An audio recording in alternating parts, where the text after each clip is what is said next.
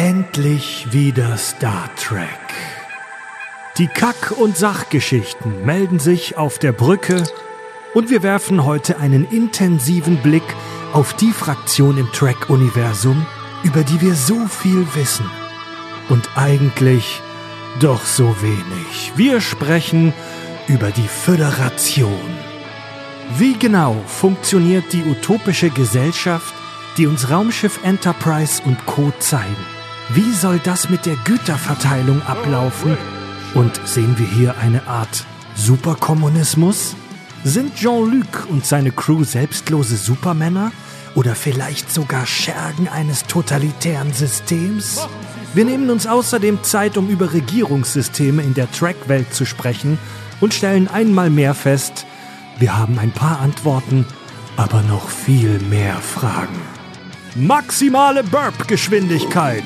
Hier ist der Podcast mit Klugschiss. Total banale Themen werden hier seziert. Scheißegal wie albern, hart analysiert. Darüber wird man in tausend Jahren noch berichten. Das sind die Kack- und Sachgeschichten. Willkommen beim Podcast mit Klugschiss. Und heute endlich wieder mit unserer infernalen zweiten Einheit, mit unserer Second Unit, die Experten für Science Fiction und Weltraumkram, meine süddeutschen Experten.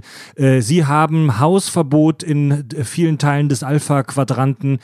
Gegen ein paar Credits konnten wir uns aber ein Studio in der Ferengi-Allianz mieten. Ich begrüße bei mir hier Softwareentwickler und äh, Mitglied des Borg-Kollektivs. Hallo Andi. Guten Tag. Außerdem Diplom-Mathematiker und der Typ, der auf Deep Space Nine den Schleim aus den Replikatoren kratzt. Fabio! Yeah. Mein Name ist Fred. Und wir sprechen heute endlich mal wieder über Star Trek. Geil. Ah, ja, nur, nur tracky Shit. Heute wirklich nur Deep äh, Knowledge, Tracker, Insight, Scheißwissen. Habe ich schon lange nicht mehr geguckt, wenn ich ehrlich bin. Muss ich mal Ehrlich? wieder machen. Ja, schon lange nicht mehr. Ah, ja. Eigentlich immer nur, wenn ich wir saufen und uns dann nachts Bock gucken. drauf ohne Ende, ey. So einmal im Jahr krieg ich so richtig Bock, ne, alles durchzusuchten. Und keine Folge auslassen, egal wie shit sie ist, ne. Richtig, hey. Ja. Hallo. Vor Jahr und Tag, äh, tatsächlich relativ früh in der Geschichte dieses wunderbaren Podcasts, hatten wir eine Reihe Star Trek Völkerkunde, wo wir über so verschiedene Alien-Spezies äh, im Trek-Universum gesprochen haben. Das ist heute im Prinzip eine Vertiefung. Und zwar hatten wir schon da eine Folge, wo wir äh, über die Föderation und Sternenflotte gesprochen haben. Äh, das war damals noch vergleichsweise oberflächlich. Heute graben wir uns komplett ein in die Geschichte der Föderation und der Sternenflotte. Was wissen wir über die Geschichte der Menschheit im Star Trek-Universum? Wo geht das hin? Wie sieht das politisch aus innerhalb der Föderation? Vielleicht auch ein Ausblick auf andere Völker. Also wir sprechen heute im Prinzip über die, die Politik von Star Trek. Ja. Ah, Alter. Okay, ich hoffe, ihr habt Zeit mitgebracht, Leute. Da muss man tatsächlich am Anfang als Disclaimer sagen, dass man eigentlich gar nicht so extrem viel weiß über die Geschichte der Menschheit in Star Trek, also vor der ganzen Nummer mit Picard, Kirk und so weiter. Also das ist eigentlich heute wirklich archäologische Arbeit, was wir hier machen. Aus wenigen vorhandenen Informationen versuchen, ein Bild zu basteln. Naja, Was haben wir? Wir haben den Film, äh, wie heißt der? First Contact, First der, Contact, der erste genau. Kontakt. ja, und wir haben die Serie haben die Enterprise, Serie Leute. Enterprise, mit genau. Archer, ne? Genau, aber da sind wir ja dann schon im 22. Jahrhundert. Ja, aber es ist ja auch fast, ja, man muss schon sagen, Vorgeschichte, ne? Also Ja, nicht ist, es nicht, ist es aber nicht 90 Jahre später? also 90 die, Jahre nach. Äh, Oh, mein Bier ah, läuft über. ah, bis jetzt Nummer 3. tolles Bier. Tolles Bier. Im Klo gibt's Kackpappe. Ich Kommen wir sagte, später noch ich sagte mit Perlebacher wäre das nicht passiert. Kommen wir später noch dazu, die Handlung von Star Trek Enterprise, also der Serie aus den frühen 2000ern, spielt in den 2150ern, meine Genau, ich. ja. Genau 90 Jahre nach äh, Cochrane. Der Cochran. erste Kontakt, genau. Ja, die Geschichte der Föderation, was, was wissen wir denn so über die Menschheitsgeschichte vor Star Trek? Also der Punkt, meine ich, wo die äh, reale Menschheitsgeschichte hier in unserer echten Welt und die Geschichte der Menschheit bei Star Trek ähm, auf jeden Fall dann stark auseinandergeht, das sind die 1990er. Ähm, das, ist jetzt, das sind jetzt Dinge, die wir aus der Originalserie, also mit Kirk und Co. wissen. In den 1990ern in der Star Trek-Welt äh, gibt es einen schrecklichen Konflikt auf der Erde, ausgelöst durch genetisch verbesserte Menschen, die sogenannten Augments, angeführt von Khan Noonien Singh. Also hier Zorn des, der Typ, den wir aus Zorn des Khan Ja. kennen. Und äh, die wollen die Weltherrschaft übernehmen und bringen tatsächlich große Teile der Erde unter ihre Kontrolle.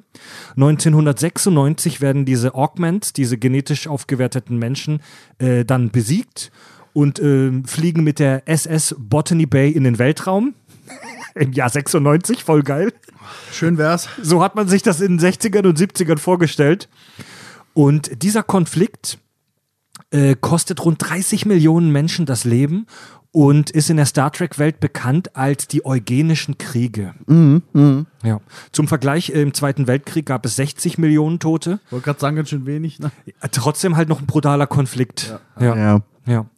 Und im 21. Jahrhundert bricht in der Welt von Star Trek dann der dritte Weltkrieg aus. Und zwar im Jahr 2026. Scheiße, ne? Ja, wir verkneifen uns mal irgendwelche Vergleiche oder Kommentare zur realen Welt. Ähm, ja, Ey, wenn, wenn dafür der Warp-Antrieb erfunden wird in, 50, in 40 Jahren. ja, da kommen wir gleich dazu. Also der dritte Weltkrieg in der Star Trek-Welt gilt als Spätfolge der Eugenischen Kriege. Hauptparteien sind die USA und die sogenannte Econ, die östliche Koali Koalition. Also so ein, so ein, also ist halt eine Idee, die aus dem Kalten Krieg Ah, kommt. Scheiße, ne? Ne? Ja. Also Westen, we mal wieder Westen gegen Osten. Ja. Ja. Äh, eine herausragende Persönlichkeit, auch das wissen wir aus der Originalserie, ähm, ist Colonel Philip Green, der eine Fraktion von Ökoterroristen anführt und der Meinung ist, die Erde muss von den Unreinen und Schwachen befreit werden, damit es späteren Generationen besser geht. Äh, Der dritte Weltkrieg dauert fast 30 Jahre, endet offiziell 1953, kostet fast 600 Millionen Menschen das Leben. Äh, Im Zusammenhang mit dem Dritten Weltkrieg ist bei Star Trek auch die Rede vom sogenannten nuklearen Holocaust oder vom äh, Zitat postatomaren Horror. Das sind Begriffe, die eigentlich äh, keine Fragen hinterlassen. Also da hat man ein Bild, was da abgeht. Ja. Bis Ende der 90er hat man eigentlich dran geglaubt, dass es passieren wird. Oder Ja. passieren, jederzeit passieren könnte. Könnte Ja. ja auch jederzeit passieren können. Mhm. Ja, ja. Wenn einer den Knopf drückt und der nächste dann wieder und dann der nächste wieder. Ich merke gerade, dass das irgendwie total erschreckend gerade an der Ja. aktuellen realen Situation. Aber wir, wir sind hier in einem fiktiven Universum. Wir erlauben uns das hier einfach, ich sag mal, äh, äh, wie soll ich sagen, wir erlauben uns diese Folge hier komplett eskapistisch zu betrachten. Also wir sind hier in unserer eigenen Welt. Die Menschheit ist in den 2050ern im Track-Universum komplett im Arsch.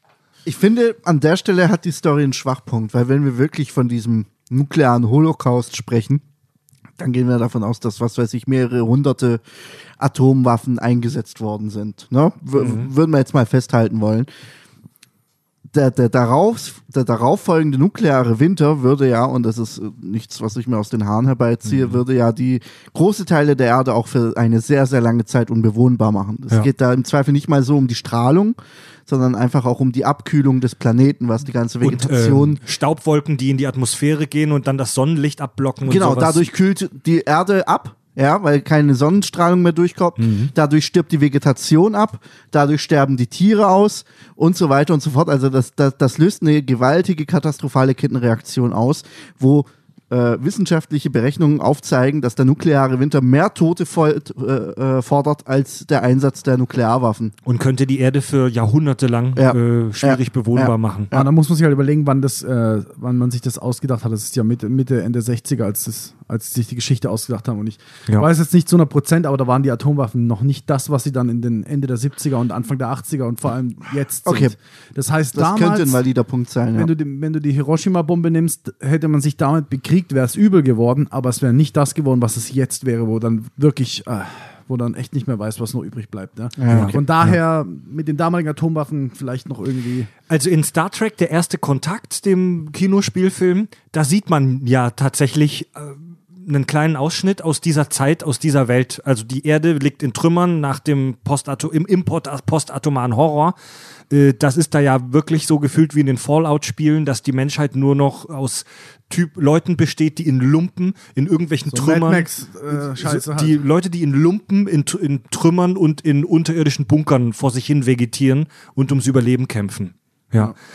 Und am 5. April 2063 passiert es dann, was wir im Film Der erste Kontakt präsentiert bekommen.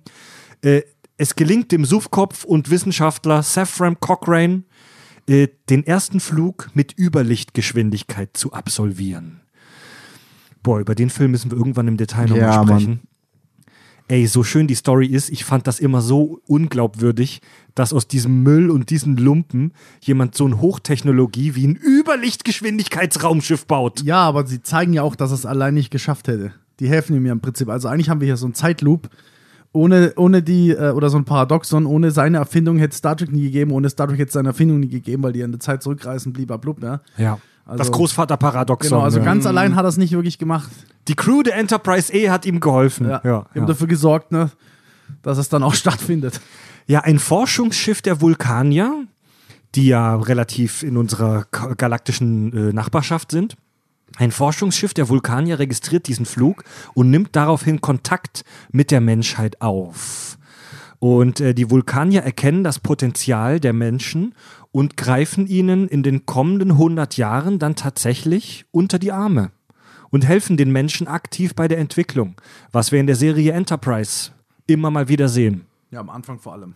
Ja, Also ja. die ersten paar Folgen gehen ja darum, dass die, die Menschheit will endlich auch im Weltall rumfliegen und die Vulkane sagen, nee, ihr seid noch nicht so weit. Ne? Ja. Und kommen halt super arrogant rüber, weil sie viel Hel weiterentwickelt helfen sind. ihnen einerseits, bremsen Ja. sie aber auch ein bisschen aus. Ja, ne? genau, weil sie ihnen immer sagen, hey, das bringt so nichts, weil sie ja, naja, wie halt Vater und Kind oder so, Vater und Sohn, Ja. du sagst ihm, Ja. hör zu, du brauchst nicht um die Ecke laufen, da ist scheiße, aber wenn du selber nicht, wenn du selber noch nicht geguckt, gesehen hast, was um die Ecke kommt, dann du musst es, du musst es selber sehen. Der pubertäre anders. 13-Jährige will groß Party machen und die Eltern müssen ihn halt Ja. bremsen. Ne? Ja. Fand ich immer nicht so, fand ich auch immer nur so halb glaubwürdig, Nee, weil ich die, finde es absolut glaubwürdig. die Vulkanier sind doch so ein isolationistisches Volk, dass er für sich bleiben will. ja, aber sie sind in der, also sie sind ja in diesem, heißt es da schon Föderation? Nee, nur lange nicht. Noch lange nicht. Aber sie sind Ah, mit, erst Mitgründungsmitglied. Genau, genau, aber ja, sie, sie, sie haben wahrscheinlich auch ein Interesse daran, dass wir nicht losziehen und Scheiße bauen. Haben sie natürlich Ja. auch. Also wenn ich mich recht erinnere, erkennen die Vulkanier, dass die Menschen sehr schnell sich entwickeln. Ich, ich glaube, so war es, ne? Die Vulkanier erkennen, dass die Menschen sich sehr schnell entwickeln. Natürlich sind die Menschen wieder voll geil und sind viel schneller äh, in ihrer Entwicklung als alle anderen Völker, ist ja klar, Amerika. Ähm, und und äh, erkennen aber, dass die Anleitung brauchen, die Menschen. Ja. Ja. Wird es nicht sogar mal so hingestellt, nach dem Motto, wir Vulkanier waren früher auch so Barbaren wie ihr und deswegen wissen wir, wo das hinführt, Ja. deswegen helfen wir euch gleich von Anfang an. Ja, ja, ja. Also man sieht es doch, glaube glaub, auch in der zweiten oder dritten Folge, das erste Mal, wo sie rausfliegen, verkacken sie es gleich sofort auf irgendeinem interstellaren äh, Bahnhof oder so. Da hat, Ja, das ja, sieht ja, doch aus, ja. als würde irgendwie ein Kind ersticken und die Mutter würde es einfach zulassen und dann flippen die komplett aus und wollen helfen und planen und, und äh, ein riesen Fauxpas bricht los, weil, Und der, dann- nicht, und weil der dann- nicht weiß, dass es irgendwie zur Pubertät von der Spezies Ja, gehört. und dann kommt raus, dass die dieses Kind nur von irgendeiner Methanatmosphäre oder so sowas, ja. entwöhnen. Ja. Richtig, richtig, ja.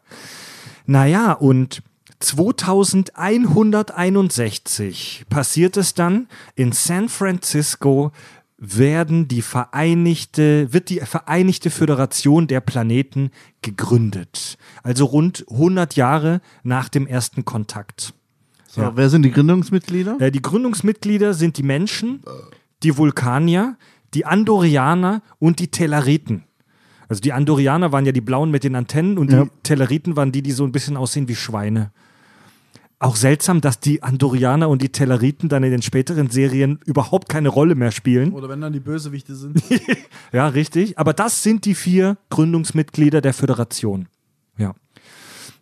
Ja, und was ist die Föderation? Kurz und, kurz und knapp, die Föderation ist eine interstellare Allianz, zu der über 150 Welten und über 1000 Kolonien gehören, laut Memory Alpha, dem großen Nachschlagewerk für Star Trek. Äh, Und die Mitgliedswelten der Föderation verpflichten sich zu friedlicher Zusammenarbeit, kulturellem, wirtschaftlichem und wissenschaftlichem Austausch. Und die Föderation betreibt eine friedliche Expansionspolitik. Ja. Also es ist im Prinzip die Sci-Fi-Version der Europäischen Union oder der NATO. So endet ja die Serie, ne? Also Enterprise. Richtig. Das heißt, Genau. man sieht dann nicht, irgendwie habe ich im Kopf so dieses, ähm, dieses, dass die Vulkane dann doch nicht so ganz rausrücken wollen mit ihrer Technik. Das, das kommt doch auch öfter vor, oder? Mhm. Ja, man hat die zwar ganze eigentlich Zeit, Technikaustausch Zeit, ja, ja. vereinbart, aber wirklich rausrücken wollen sie auch nicht mit ihrem Scheiß. Ne? Die ganze Zeit, ja, ja, na klar. Ja, ist auch so eine Sache, wenn da eine komplett überlebende, überlegene Spezies mit einer komplett unterlegenen Spezies wie uns ähm, so ein Deal eingeht wie Wissensaustausch.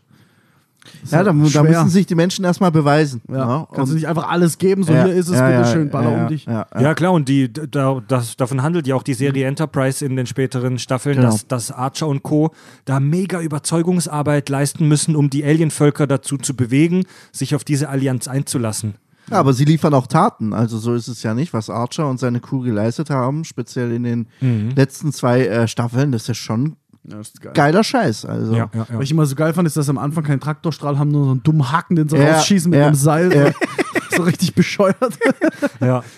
Und ungefähr zeitgleich mit der ähm, Föderation wird dann noch die Sternflotte ins Leben gerufen. Äh, Das ist im Prinzip, wie soll ich es denn möglichst plump ausdrücken, die Sternflotte ist die Behörde für Verteidigung und Forschung.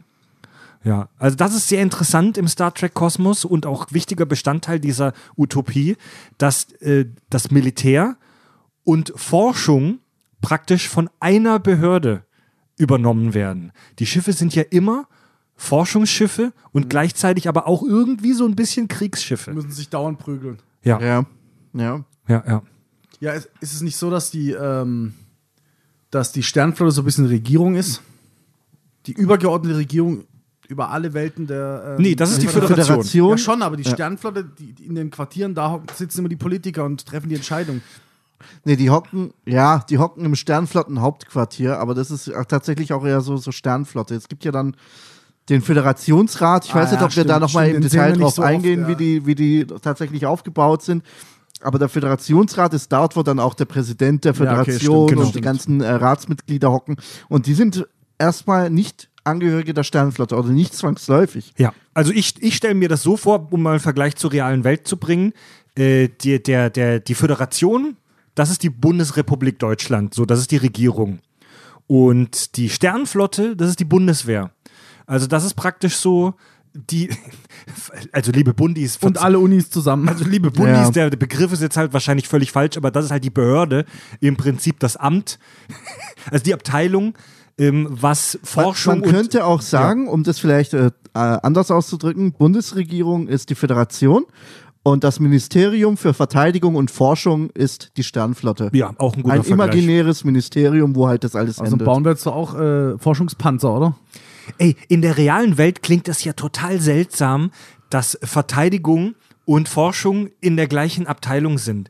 Aber wir auf der Erde hier haben ja andere Vorzeichen als im Weltraum. Wir Ja. die Erde ist ja schon komplett erforscht. So, wir, also natürlich gibt es noch ein paar grüne Flecken, wie den Marianengraben und so, aber es gibt ja auf unserer Erde keine neuen Länder, die wir entdecken. Aber im Weltraum sind wir ja wirklich in einem riesengroßen Bereich, wo ständig neue Systeme und so weiter entwickelt werden. Also ich muss sagen, dass ich den Gedanke doch nicht so blöd finde, da die, äh, das Militär, Ich- die nach draußen geht und die Forschung unter einen Hut, zu, unter ein Dach zu bringen. Ich finde das absolut logisch, weil du hast einen immens großen Raum, wo du auch, du kannst deine Grenzen ja äh, äh, nicht hart sperren, so wie wir das jetzt hier, ich sag mal, auf einer zweidimensionalen Karte haben, wo wir unsere Grenzen abstecken können und sagen so, hier sind Grenzübergänge, hier könnt ihr durch und da müsst ihr eure Papiere zeigen, bla, sondern es ist ja ein immenser Raum, den du niemals komplett kontrollieren kannst. Das heißt, du hast doch jederzeit die Gefahr, irgendeiner Spezies oder irgendeinem Raumschiff zu begegnen, wo du nicht weißt, was die für Absichten haben. Ja, aber in der Realität jetzt würde man das eher nicht machen, weil sind wir mal ehrlich. Ja, klar, dort ist so, da, da wimmelt's nur von Bösewichten und da, dauernd kommt dir einer über den Weg und will dein äh, Forschungsschiff wegbomben. Aber in der Realität wäre es sehr unwahrscheinlich, dass du irgendwie, selbst wenn es Feinde gibt, dass ihr euch über den Weg fliegt. Das ist so unwahrscheinlich. Und deswegen äh, auch die ersten Expeditionen, äh, Antarktis oder was weiß Okay. ich, die hatten ja auch nicht 40 Panzer und Bataillone Verstehe dabei. ich, oder aber dann vielleicht eine andere vielleicht eine Argumentation. Pistole, wenn es hochkommt. Dann eine andere Argumentationskette. Raumschiffe sind verdammt teuer zu bauen. Speziell ein Kriegsschiff und ein separates Forschungsschiff zu bauen, würde die doppelte Ressource kosten, wie wenn du alles in ein Schiff integrierst. Es, Ja, gibt ja, ja, es gibt ja auch in der Welt von Star Trek gibt es Schiffe, die eher auf Kampf ausgelegt sind und welche, die eher auf Forschung ausgelegt sind.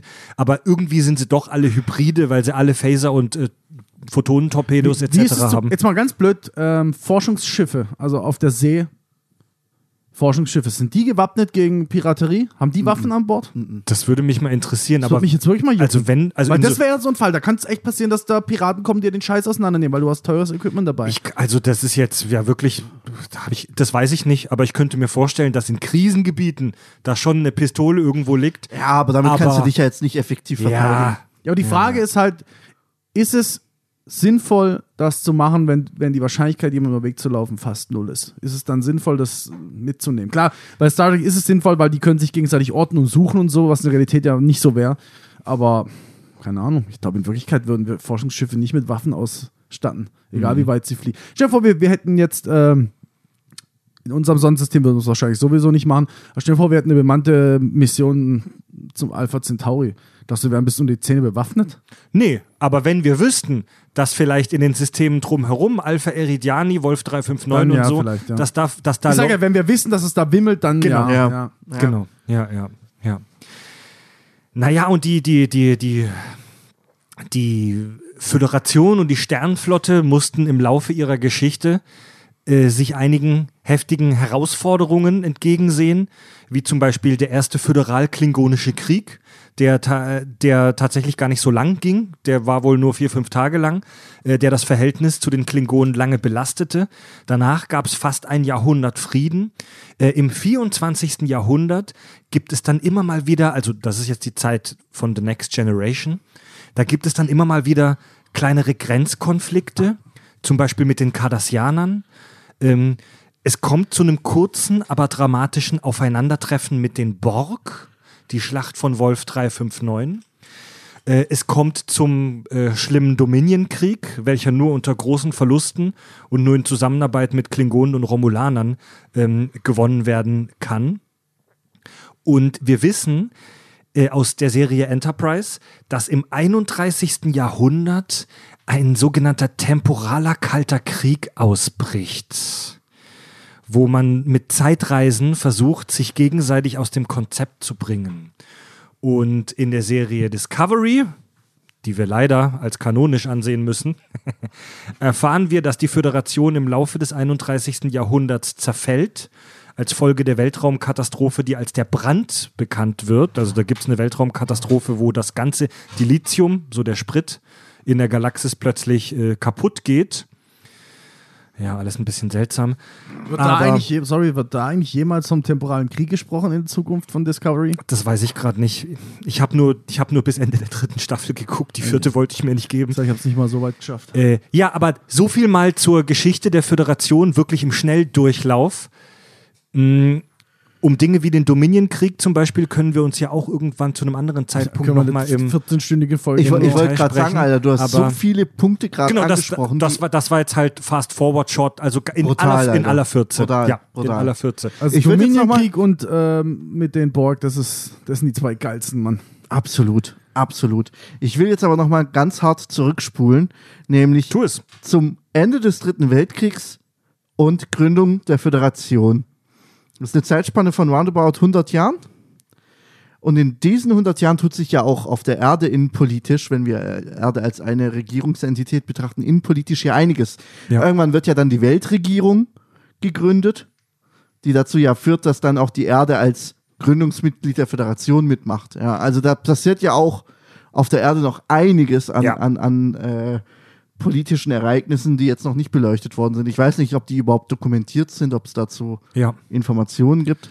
Also ich, ich habe das schon sehr, sehr straff jetzt gerade zusammengefasst. Ähm, wir wissen gar nicht so extrem viel in den Details über diese Phase Mir und fällt über diese keine ganze Folge Sache. oder irgendwas über die Phase ein, Ja, es bin. gibt nur sehr we und das zum Thema archäologische Arbeit in der Folge heute. Es gibt nur sehr wenige Folgen in, in, in den vielen hundert Folgen Star Trek, wo wir wirklich mal was zur Regierung der Föderation sehen und wo wir wirklich mal Dinge erfahren darüber, was da konkret abgeht. Weil wir halt alles immer aus der Perspektive der, der Ja. der Raumschiffe sehen, die wir da gerade verfolgen. Die Regierung äh, der Föderation ist, wie der Name schon sagt, organisiert als sogenannte föderale Republik. Also Teilstaaten schließen sich zu einem großen Gesamtstaat zusammen. Es gibt eine zentrale Regierung, aber bestimmte Kompetenzen bleiben in den jeweiligen Teilstaaten. Äh, und bei der äh, Föderation aus Star Trek ist es wohl so, dass die Mitgliedwelten äh, in lokalen Angelegenheiten weitgehend autonom sind. Also tatsächlich so ein bisschen wie bei den, wie in unserer heutigen Welt, bei der Bundesrepublik Deutschland oder bei den Vereinigten Staaten von Amerika. Dass es auch immer Sachen gibt, die die Leute auf Länderebene entscheiden können. Und so ist es wohl auch bei Star Trek, dass jetzt Planet XY, Vulkan, Erde, Andoria oder so, dass die auch gewisse Kompetenzen haben, die sie auf ihrem Planeten intern lösen. Ich glaube sogar weitergehend wird es bei einer EU zum Beispiel, da haben wir wirklich Gesetze, das und das darfst du auf gar keinen Fall machen, bla bla bla, Menschenrechte und so. Ich glaube, da gibt es viel weniger, oder es wird weniger drüber gesprochen. Menschenrechte, ja, du hast die oberste Direktive, wie du mit anderen Völkern umgehst, ja blub, aber ansonsten weiß man nicht wirklich viel darüber, was, es was die jetzt machen es, dürfen. Es gibt schon ein strenges Regelwerk, was man erreichen muss, um in die Föderation zu kommen. Also Überlichtantrieb haben, Ja. Menschenrechte einhalten und so weiter. Aber es wirkt ein bisschen lockerer als jetzt zum Beispiel Bundesrepublik Deutschland. Du hast ja auch das Problem, dass Menschenrechte bei verschiedenen Spezies ganz verschiedene Sachen bedeuten kann. Das ja, genau. ja auch- guck, ja. dir, guck dir mal, die sind jetzt nicht Mitglied, aber trotzdem Orion, die, die, die Orionianer oder wie die heißen. das Orion-Syndikat. Danke. Ja. wo, wo, wo ja komplett anderes äh, System auch herrscht, ja, weil halt auch die Frauen da mit den Pheromonen arbeiten, bla und ne. Weiß Also, gar nicht mehr, was ist denn das? Das Orion-Syndikat, das sind die Leute, die so ganz grün sind. Und Welche Serie? Original Series mit Kirk Ah. und bei Enterprise tauchen sie auch Ah, auf. Also in den Die grünen in, Männchen in, sozusagen. in, den, in den Serien, die so im 24. Jahrhundert spielen, also Voyager, TNG und ähm, DS9, kommen die überhaupt nicht vor, wenn dann nur andeutungsweise, weil die Grund, also das ist jetzt ein persönlicher Kommentar von mir, weil die Grundidee vom Orion-Syndikat wie soll ich sagen, ein bisschen speziesistisch ist, weil die Idee ist ja, dass es ein komplettes Volk ist, eine Spezies aus Verbrechern. Also d- die, deren Regierungsform als Spezies Sind ist, Piraten, ist ja. Mafia. Ja. Syndikat. Also das Wort Syndikat, das Wort Syndikat bezeichnet eigentlich eine, Verbre eine Organisation aus Verbrechern. Interessensgemeinschaft, die verbrecherisch ist. genau, die verbrecherisch ist, sich nach außen aber als legale Regierung oder Unternehmen präsentiert. Das ist ein Syndikat. also ich, ich finde es einleuchtend, dass die Föderation da nicht so weitreichend ist. Sie hat zwar schon strenge Vorgaben, mischt sich aber, ich sag mal, in innenpolitische Angelegenheiten der Mitgliedsländer oder der Ich Mitgliedsplaneten. glaube, das läuft jetzt unter deinem Computer. Ich habe Schnaps verleppert. Schnaps, Bier. Also der Nee, alles gut. Tisch sieht. Ich sehe es doch bis hier. Na klar. Es ist nicht in die Ritzen des Laptop rein. Naja, aber es ist unten schöner. Also, wie, schon bevor wir angefangen aufzunehmen, haben Andi und ich Bier verschüttet. Ey, es- Nach einer Sekunde halt- hat Fred Bier verschüttet und jetzt Schnaps. Wir Oh, sind hier Mann. halt an einem, für die Hörer, wir sind an einem super engen Tisch, wo echt alles vollgestellt ist mit Aufnahmetechnik oder Bierflaschen. So, so läuft es halt hier. Sorry, wo war der Gedanke gerade? Der Gedanke war, dass es äh, für mich einleuchtend ist und nachvollziehbar, dass, dass, äh, dass die Föderation sich da nicht einmischt. Es gibt, es gibt ein hartes Fundament, ein hartes Grundgerüst an Regelwerken, die alle einhalten müssen und das Aufnahmeritual äh, oder der- das Aufnahmeprozedere ist anspruchsvoll. Aber ansonsten, wenn du drin bist, hast du trotzdem, kannst du deinen eigenen Scheiß machen. Ja, du kannst, äh, du In einem gewissen Rahmen. du hast, äh, du darfst deine eigenen galaktischen Ambitionen verfolgen, solange sie nicht feindseliger Natur sind. Du hast zum Beispiel die Vulkanier, die halt hart forschen wollen, auch ähnlich wie die Menschen.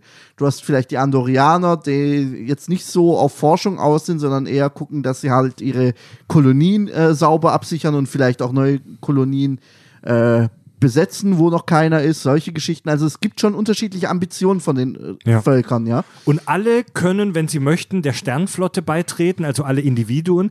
Das ist ex, das fand ich immer auch schon so extrem großkotzig aus Sicht der Menschheit. Dieses riesengroße galaktische Imperium, die Föderation, also im Alpha-Quadranten, in diesem Viertel des, der Galaxis, ist die Föderation ja eine der stärksten Mächte. Hunderte Mitgliedwelten. Viele, viele, viele Milliarden von Individuen, die Teil dieser Föderation sind. Und alle, die in den Forschungs- oder Militärkorps einsteigen, die werden ausgebildet in San Francisco.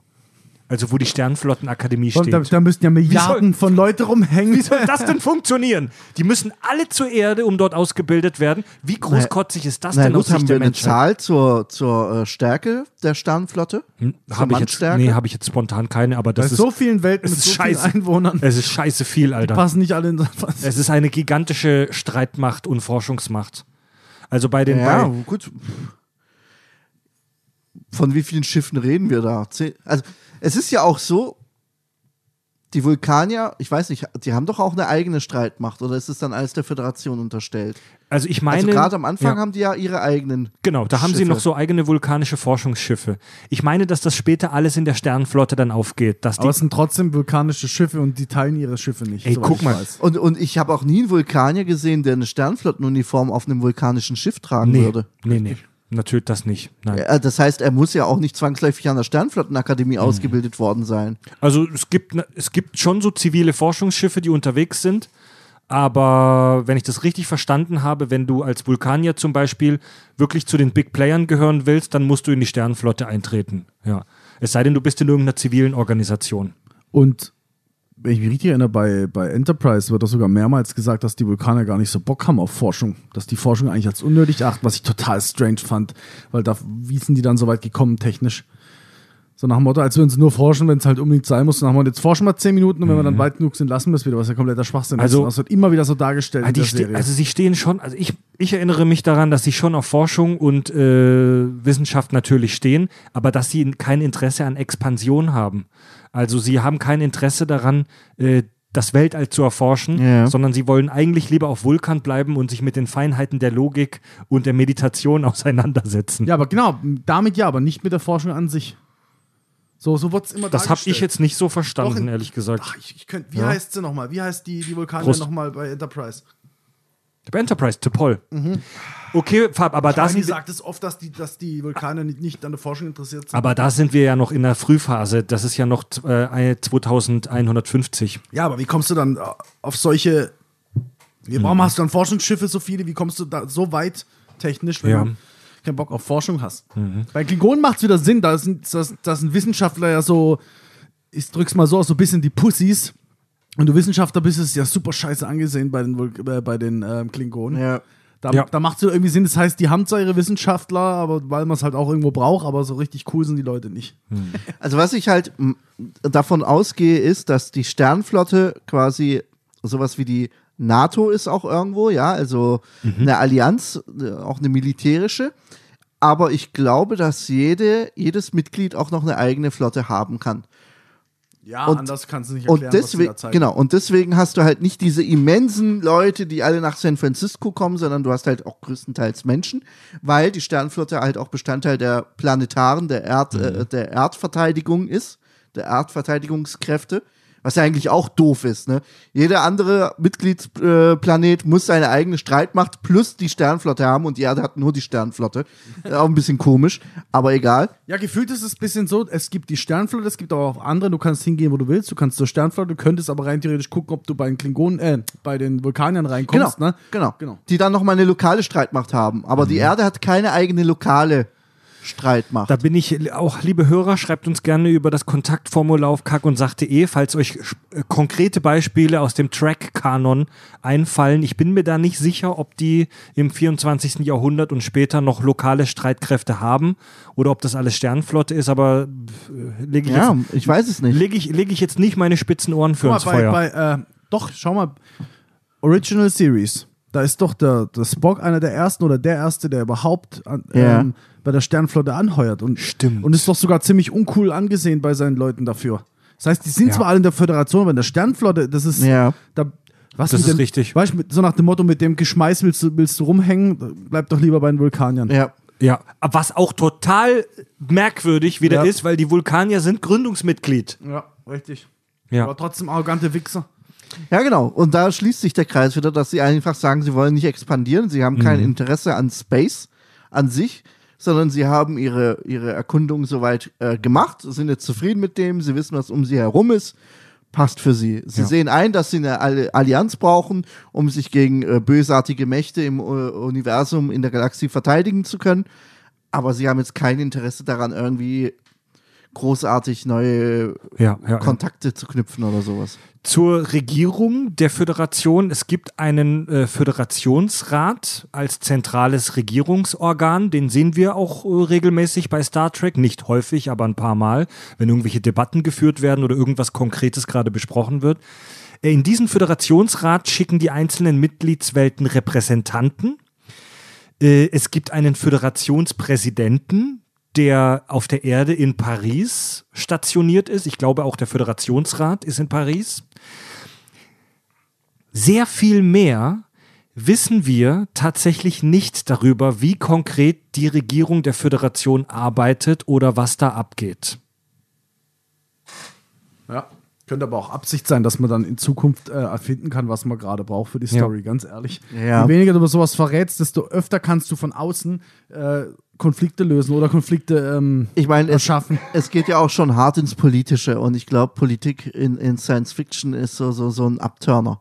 Weißt du, was ich meine? Also, wenn es so richtig hart an Politik geht, wo du versuchst zu erklären, wie Oh. fu funktioniert Deep eine Space Nine ist voll davon.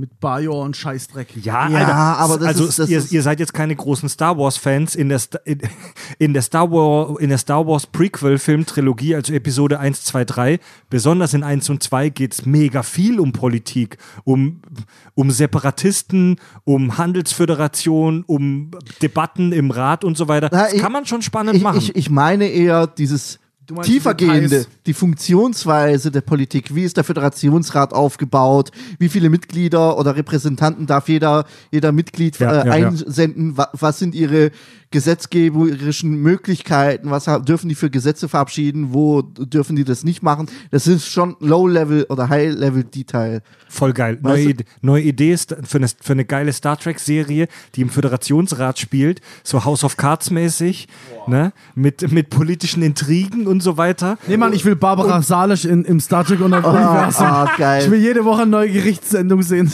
dass so irgendwelche Vulkanier, die dir dann beim Wahlkampf das Leben schwer machen und du musst dich mit irgendwelchen Bolianern äh, und später dann noch Ferengi einigen, wie du deinen Wahlkampf gestaltest. Oh, ja.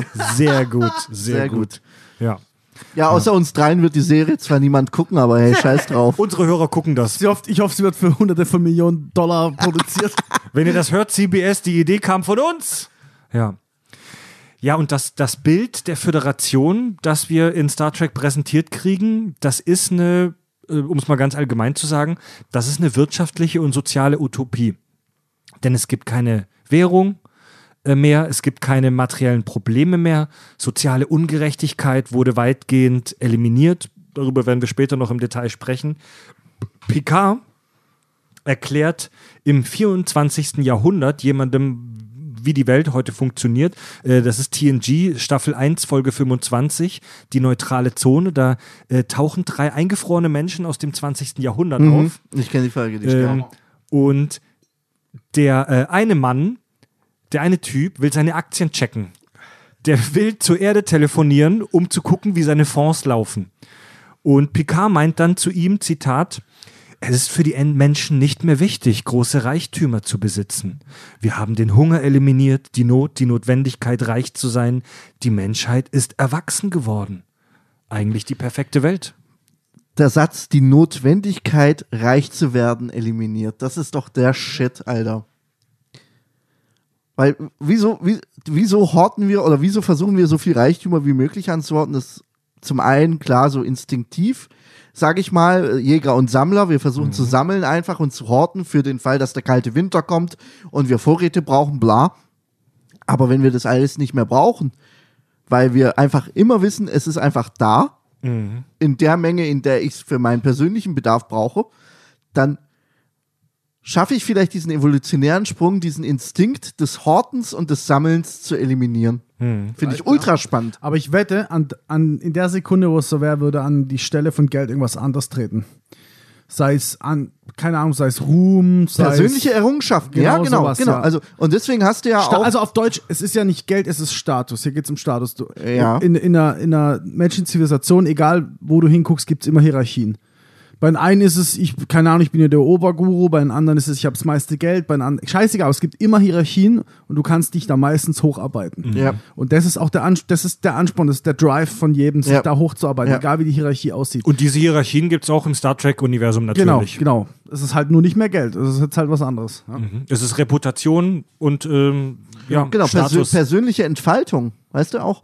Du, du, du, du hast die Möglichkeit, unabhängig von deiner Herkunft, sage ich mal, von deiner sozialen Herkunft oder von deiner finanziellen Herkunft, hast du erstmal gleichgestellte Möglichkeiten, was aus deinem Leben zu reißen. Ja. Also finde ich, finde ich geil. Mhm. Ja, wenn wir uns die Gesellschaft äh, bei, Star, bei Star Trek, die menschliche oder föder, föderale Gesellschaft angucken, was die Welt von Star Trek von den meisten anderen Sci-Fi-Szenarien unterscheidet, ist diese, diese, dieses konsequente Durchziehen einer utopischen Gesellschaft. Äh, Eigentlich, hast du, eigentlich hast du die heile Welt. Ja. Ja, in den meisten Sci-Fi-Szenarien kriegen wir eine dystopische Welt, also eine eher düstere Zukunftswelt präsentiert, die aus Drehbuchschreibersicht eigentlich viel fruchtbarer ist, weil Konflikte ist halt das, was uns Spaß macht in Fernsehserien. Aber bei Star Trek ist die Grundgesellschaft extrem utopisch. Ähm, es scheint in der, das haben wir auch schon mal kurz angeschnitten, die Gesellschaft bei Star Trek scheint sehr äh, libertär zu sein. Also Freiheit des Individuums ist extrem wichtig. Es scheint wenig zu geben, was in der Föderation illegal ist. Rauchen, Alkohol, Drogen nehmen und so weiter ist zwar verpönt, es scheint aber nicht illegal zu sein. Wir sehen ja häufig, wie Leute sich komisches Zeug aus dem Replicator lassen. Ähm, ob's, egal, ob es Alkohol ist oder Zigaretten, sehen wir, glaube ich, nicht. Aber doch, sehen wir auch. Bei Star sehen wir Trek? Auch, oder? Bei, also bei. Ich glaube auch bei, also nicht von den, von den Original-TNG-Mitgliedern, aber ich glaube auch in der Folge, die du gerade angesprochen hast, äh, replizieren sich die Leute aus der Vergangenheit, die da aufgetaucht werden, Zigaretten, meine ich, oder? Mhm. Da bin ich mir Oder Alkohol auf jeden Fall. Also bei die Orville sehen wir es und die Orville sehen wir ja als Star Trek B-Kanon. Ah, stimmt! Portus, der sich. Ja, oh, Habe ich tatsächlich verwechselt jetzt, ja. ja. Aber halt mal, wie ist es mit dem scheiß Synthehol? Eigentlich kriegst du auch kein Alk an den Schiff, bei den, in, auf den Schiffen. Also es gibt Synterol im Star Trek-Universum und wenn ich das richtig verstanden habe, und das wird ja auch so erklärt, es schmeckt Synterol wie Alkohol, aber es macht dich nicht blau und es verpasst dir keinen Kater. was ja schon mal richtig scheiße ist. Genau, die haben kannst total aus- dumm. Aus irgendeinem Grund saufen die das. Aber, und das wird explizit mehrfach erwähnt, du kannst aus dem Replikator, wenn du möchtest, wenn du das dem, Alkohol. wenn du dem Replikator das explizit sagst, kriegst du auch echten Alk mit all seinen fiesen Nebenwirkungen. Ke- und Wo- Worf besäuft sich ja auch mit Stimmt. Blutwein und Miles O'Brien bringt in DS9 einen äh, Whisky mit zu Worf. Ja. Du kannst dich besaufen. Kennt ihr noch die Folge mit den besoffenen Iren? Ja, Wo Mann. sie die Iren irgendwo aufgegabelt haben, die, die, die irgendwie ab verschollen gegangen sind? Ja, Alter, ja, das ist ja. Und die die ganze Zeit nur am Saufen sind und dann synthetisieren sie doch auch. Ich weiß aber nicht, ob es Synthehol war, wo sie ihm das geben und der säuft den Whisky so, "Bäh, was für ein Scheißdreck. Genau, und, und dann sagt Worf, wenn sie möchten, kann der Replikator ihnen auch echten Alkohol Ja, mit all genau. seinen fiesen Ja. Nebenwirkungen machen. Ja, ja, ja, ja. ja, also, sorry, wenn man schon auf so einem Schiff unterwegs ist, ein Replikator und dann sich kein Alk äh, reproduzieren kann, was er. Dann brauche ich nicht auf das Schiff noch. Dann brauche ich da nicht hin. Aber man, man, man sieht auch hier wieder, dass, dass dieser, dieser, ähm, dieser, e- ev- ich sag mal, evolutionäre, evolutionäre Sprung der Menschen weg von Währung, weg von dem Bedürfnis, Reichtum anzusammeln, auch ganz hart mit der technologischen Entwicklung verbündelt ist. Ja, natürlich. Also ohne die Technologie des Replikators, die ich jetzt einfach mal als elementar ansehe, für diese Entwicklung wäre das Ganze nicht möglich gewesen. Nee, keine Chance. Und auch so kann ich mir noch nicht zu 100% vorstellen. Ich bin zwar immer großer Verfechter davon, dass man kein Geld mehr braucht und so ist ja eine geile utopische Vorstellung, aber wie macht man es dann mit der gesamten Wirtschaft? Also wenn ich wirklich ein Bauteil brauche, ich brauche keine Ahnung, klar, wenn ich einen Replikator habe, kann ich mir eigentlich alles replizieren, Genau. kann daheim basteln, was Du ich musst- einen du musst Replikator muss man ja auch Moment- bauen. ja, aber kann man in- den auch replizieren? Ja, äh, sobald du den ersten Replikator hast, der in der Lage ist, alles zu replizieren, inklusive sich selbst, Mhm. bist du raus. Weil in dem Moment ist auch rein wirtschaftlich gesprochen das Geld wertlos. Ja. Ja. Weil in dem Moment kann ich einfach sagen, druck mir 100 Milliarden Dollar im Replikator. So, damit löse ich eine Inflation Was aus. ist zuerst passiert? Dann geht's los mit Lizenzen. Dann rufe ich, wetten, Ja, es- ey, ich es- wette, wenn es den ersten Replikator gibt und ich will einen Burger vom Mc's haben, dann muss ich da, dann muss ich über Internet irgendwas machen und dann krieg ich, kaufe ich eine Lizenz, dann kann ich es einmal ausdrucken. Ja, natürlich, da, das, das, Schon mal Bier. Also das, ist äh, schwierig. Aber das, das Fragwürdige, es wird noch viele fragwürdige Dinge geben, die wir heute identifizieren. Äh, Fab holt frisches Bier. Das Fragwürdige, das Merkwürdige in der Star Trek-Gesellschaft ist, uns wird erzählt, dass die Menschheit das Materielle überkommen hat und das alles praktisch ubiquitär, also in einer unendlichen Menge fast gratis äh, vorhanden ist. So, der Replikator synthetisiert dir eigentlich alles, was du haben willst, vom äh, Salamibrötchen ähm, bis zur äh, Waffe, bis Ja, zur scharfen Waffe, genau. wenn du willst, ja, synthetisiert der alles. Aber der macht, der, der Replikator kann ja nicht den Energieerhaltungssatz aushebeln. Und das sehen wir auch in Star Trek, dass es ein Grundmaterial gibt, das du dem Replikator äh, geben musst. Also bei DS9, meine ich, sieht man das, dass in den Replikator so Biomaterial eingeführt werden muss, Ja. äh, damit der daraus was umbastelt, damit er da dein Salami äh, Ja, Weckle, ja, dein Salamisemmel draus machen kann. Und es gibt zum Beispiel ja auch das Dilithium. Äh, Raumschiffantriebe funktionieren mit diesem Dilithiumkristall, was ja auch eine Ressource ist, die du abbauen musst Ja. und die zur Verfügung stehen muss. Also so richtig stimmt es nicht, dass alles jetzt kostenlos und frei verfügbar ist. Du brauchst halt Naja, Energie. aber, aber ja, aber ich, ich kann ja zum einen die Energie, die benötigt wird, die kann ich durch andere Technologien wie die Fusionsenergie ähm, total easy bereitstellen, ohne dass ich da jetzt große Rohstoffe dafür benötige, weil ich kann es mit Wasserstoff machen, das ist gibt's relativ easy. Und wenn wir von diesem Biogen ausgehen oder auch von Dilithium, na, dann kann ich aber mit dem Replikator richtig geile Technologie mir erschaffen, die das Abbauen total easy macht. Ja, und pass auf, wenn du, wenn du Star Trek weiterdenkst, und das wird in Enterprise sogar gesagt, auf einem Sternflottenraumschiff müsste, nein, nicht müsste, es wird so gemacht, das wird in Enterprise erklärt. Die menschlichen Ausscheidungen werden wiederverwendet. Wenn du auf Deep Space Nine oder auf der Enterprise in dein Klo scheißt, wird die Scheiße weiterverarbeitet und landet wieder im Replikator. und, doch nur daraus, logisch, ja. und daraus wird dann dein Salamisemmel gemacht. Aber, aber ich, muss, ich muss sagen, ich glaube, Replikator-Technologie ist eine der Voraussetzungen, dass wir, dass wir irgendwann mal in so einer Utopie Ja. kommen können. Aber es wäre nicht das letzte Wort. Weißt du, was ich meine? Ja. Es gibt Ja, so ja. viele andere Probleme und Ja. eins wird definitiv Das- das- Lebensraum. wann, zum Beispiel, wann, ja, ja, was ja. und wenn wir jetzt, einer, wir haben kein Geld, kein Reichtum mehr.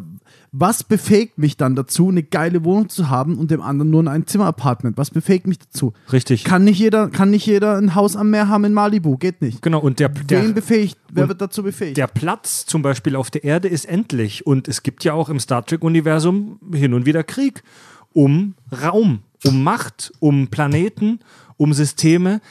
Also guck mal auf die Erde zum Beispiel. Es gibt eine Folge, wo wir eine, eine alternative Zeitlinie sehen, wo Harry Kim auf der Erde in einer Stadt in einer Wohnung lebt. So.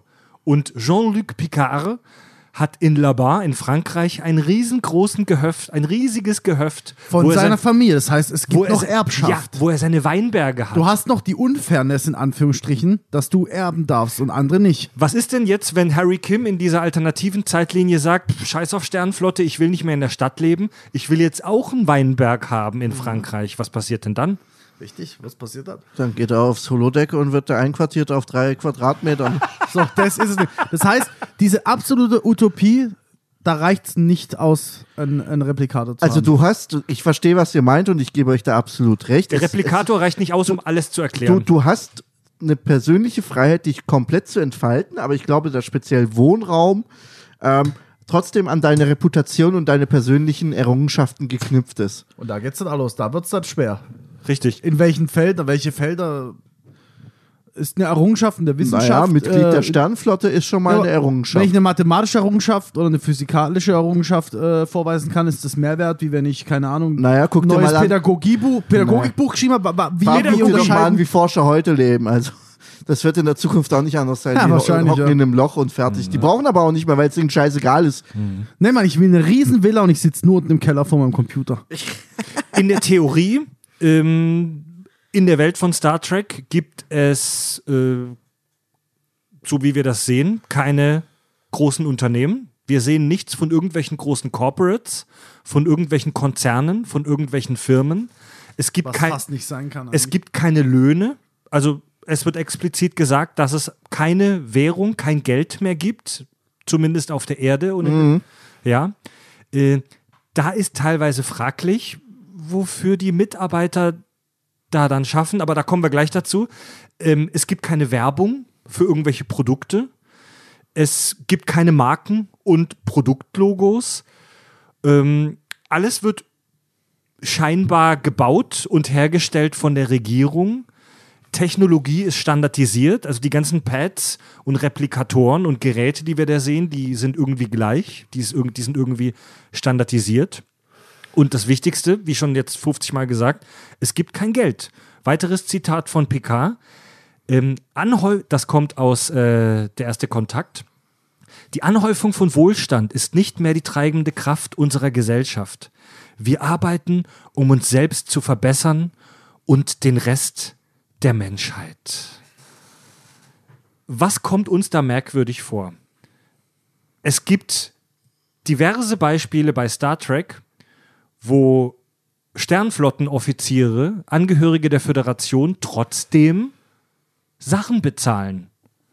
In der allerersten TNG-Folge Mission Farpoint kauft Beverly Crusher, die äh, Ärztin, so ein Stück Stoff und sagt dem Alien, ja, schicken Sie es zu Enterprise, berechnen Sie es auf äh, Crusher. Bei äh, die Original Series äh, wird so ein Tribble, so ein kleiner Fe Fellknäuel von äh, Uhura gekauft und mit sogenannten Credits bezahlt. Also irgendwie scheint es ja doch eine Währung zu geben. Auf Deep Space Nine gehen die Offiziere in Quarks Bar und müssen da ihre Holosuite-Zeit aber Vorsicht, die und ihre Ferengi sind nicht Getränke. Mitglied der Föderation. ja, Ja, da, geht es halt dann um goldgepresstes Latinum. Genau, aber wenn es kein Geld in der Föderation gibt, warum haben dann Miles O'Brien und Co.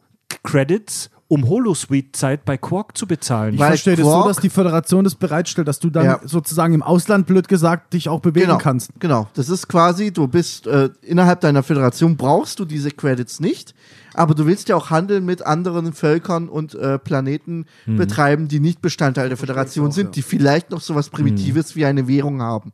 Ja. So, und damit du das betreiben kannst, stellt, ich finde die Idee geil, die Föderation vielleicht den Besatzungsmitgliedern ein bestimmtes Budget zur so Verfügung. ein Taschengeld. So Taschengeld, womit du in der Lage bist, ähm, auf anderen Planeten Handel zu betreiben. Ja, vor allem, du kannst ja, das ist ja auch so geil, irgendwie goldgepresstes Latinum scheint man nicht replizieren zu können. Also, ja. Na klar nicht, ist, ist magisch. Ja, genau. Ja, eure Idee wird tatsächlich bestätigt im Star Trek-Roman Andor Paradigma. Und da wird ähm, erklärt, dass Angehörige der. Dieses scheiß Bier, Alter. alt oder so? Was ist mit dem Nein, das, wir haben es halt rumgeschüttelt und es ist noch nicht richtig kühl. Sorry.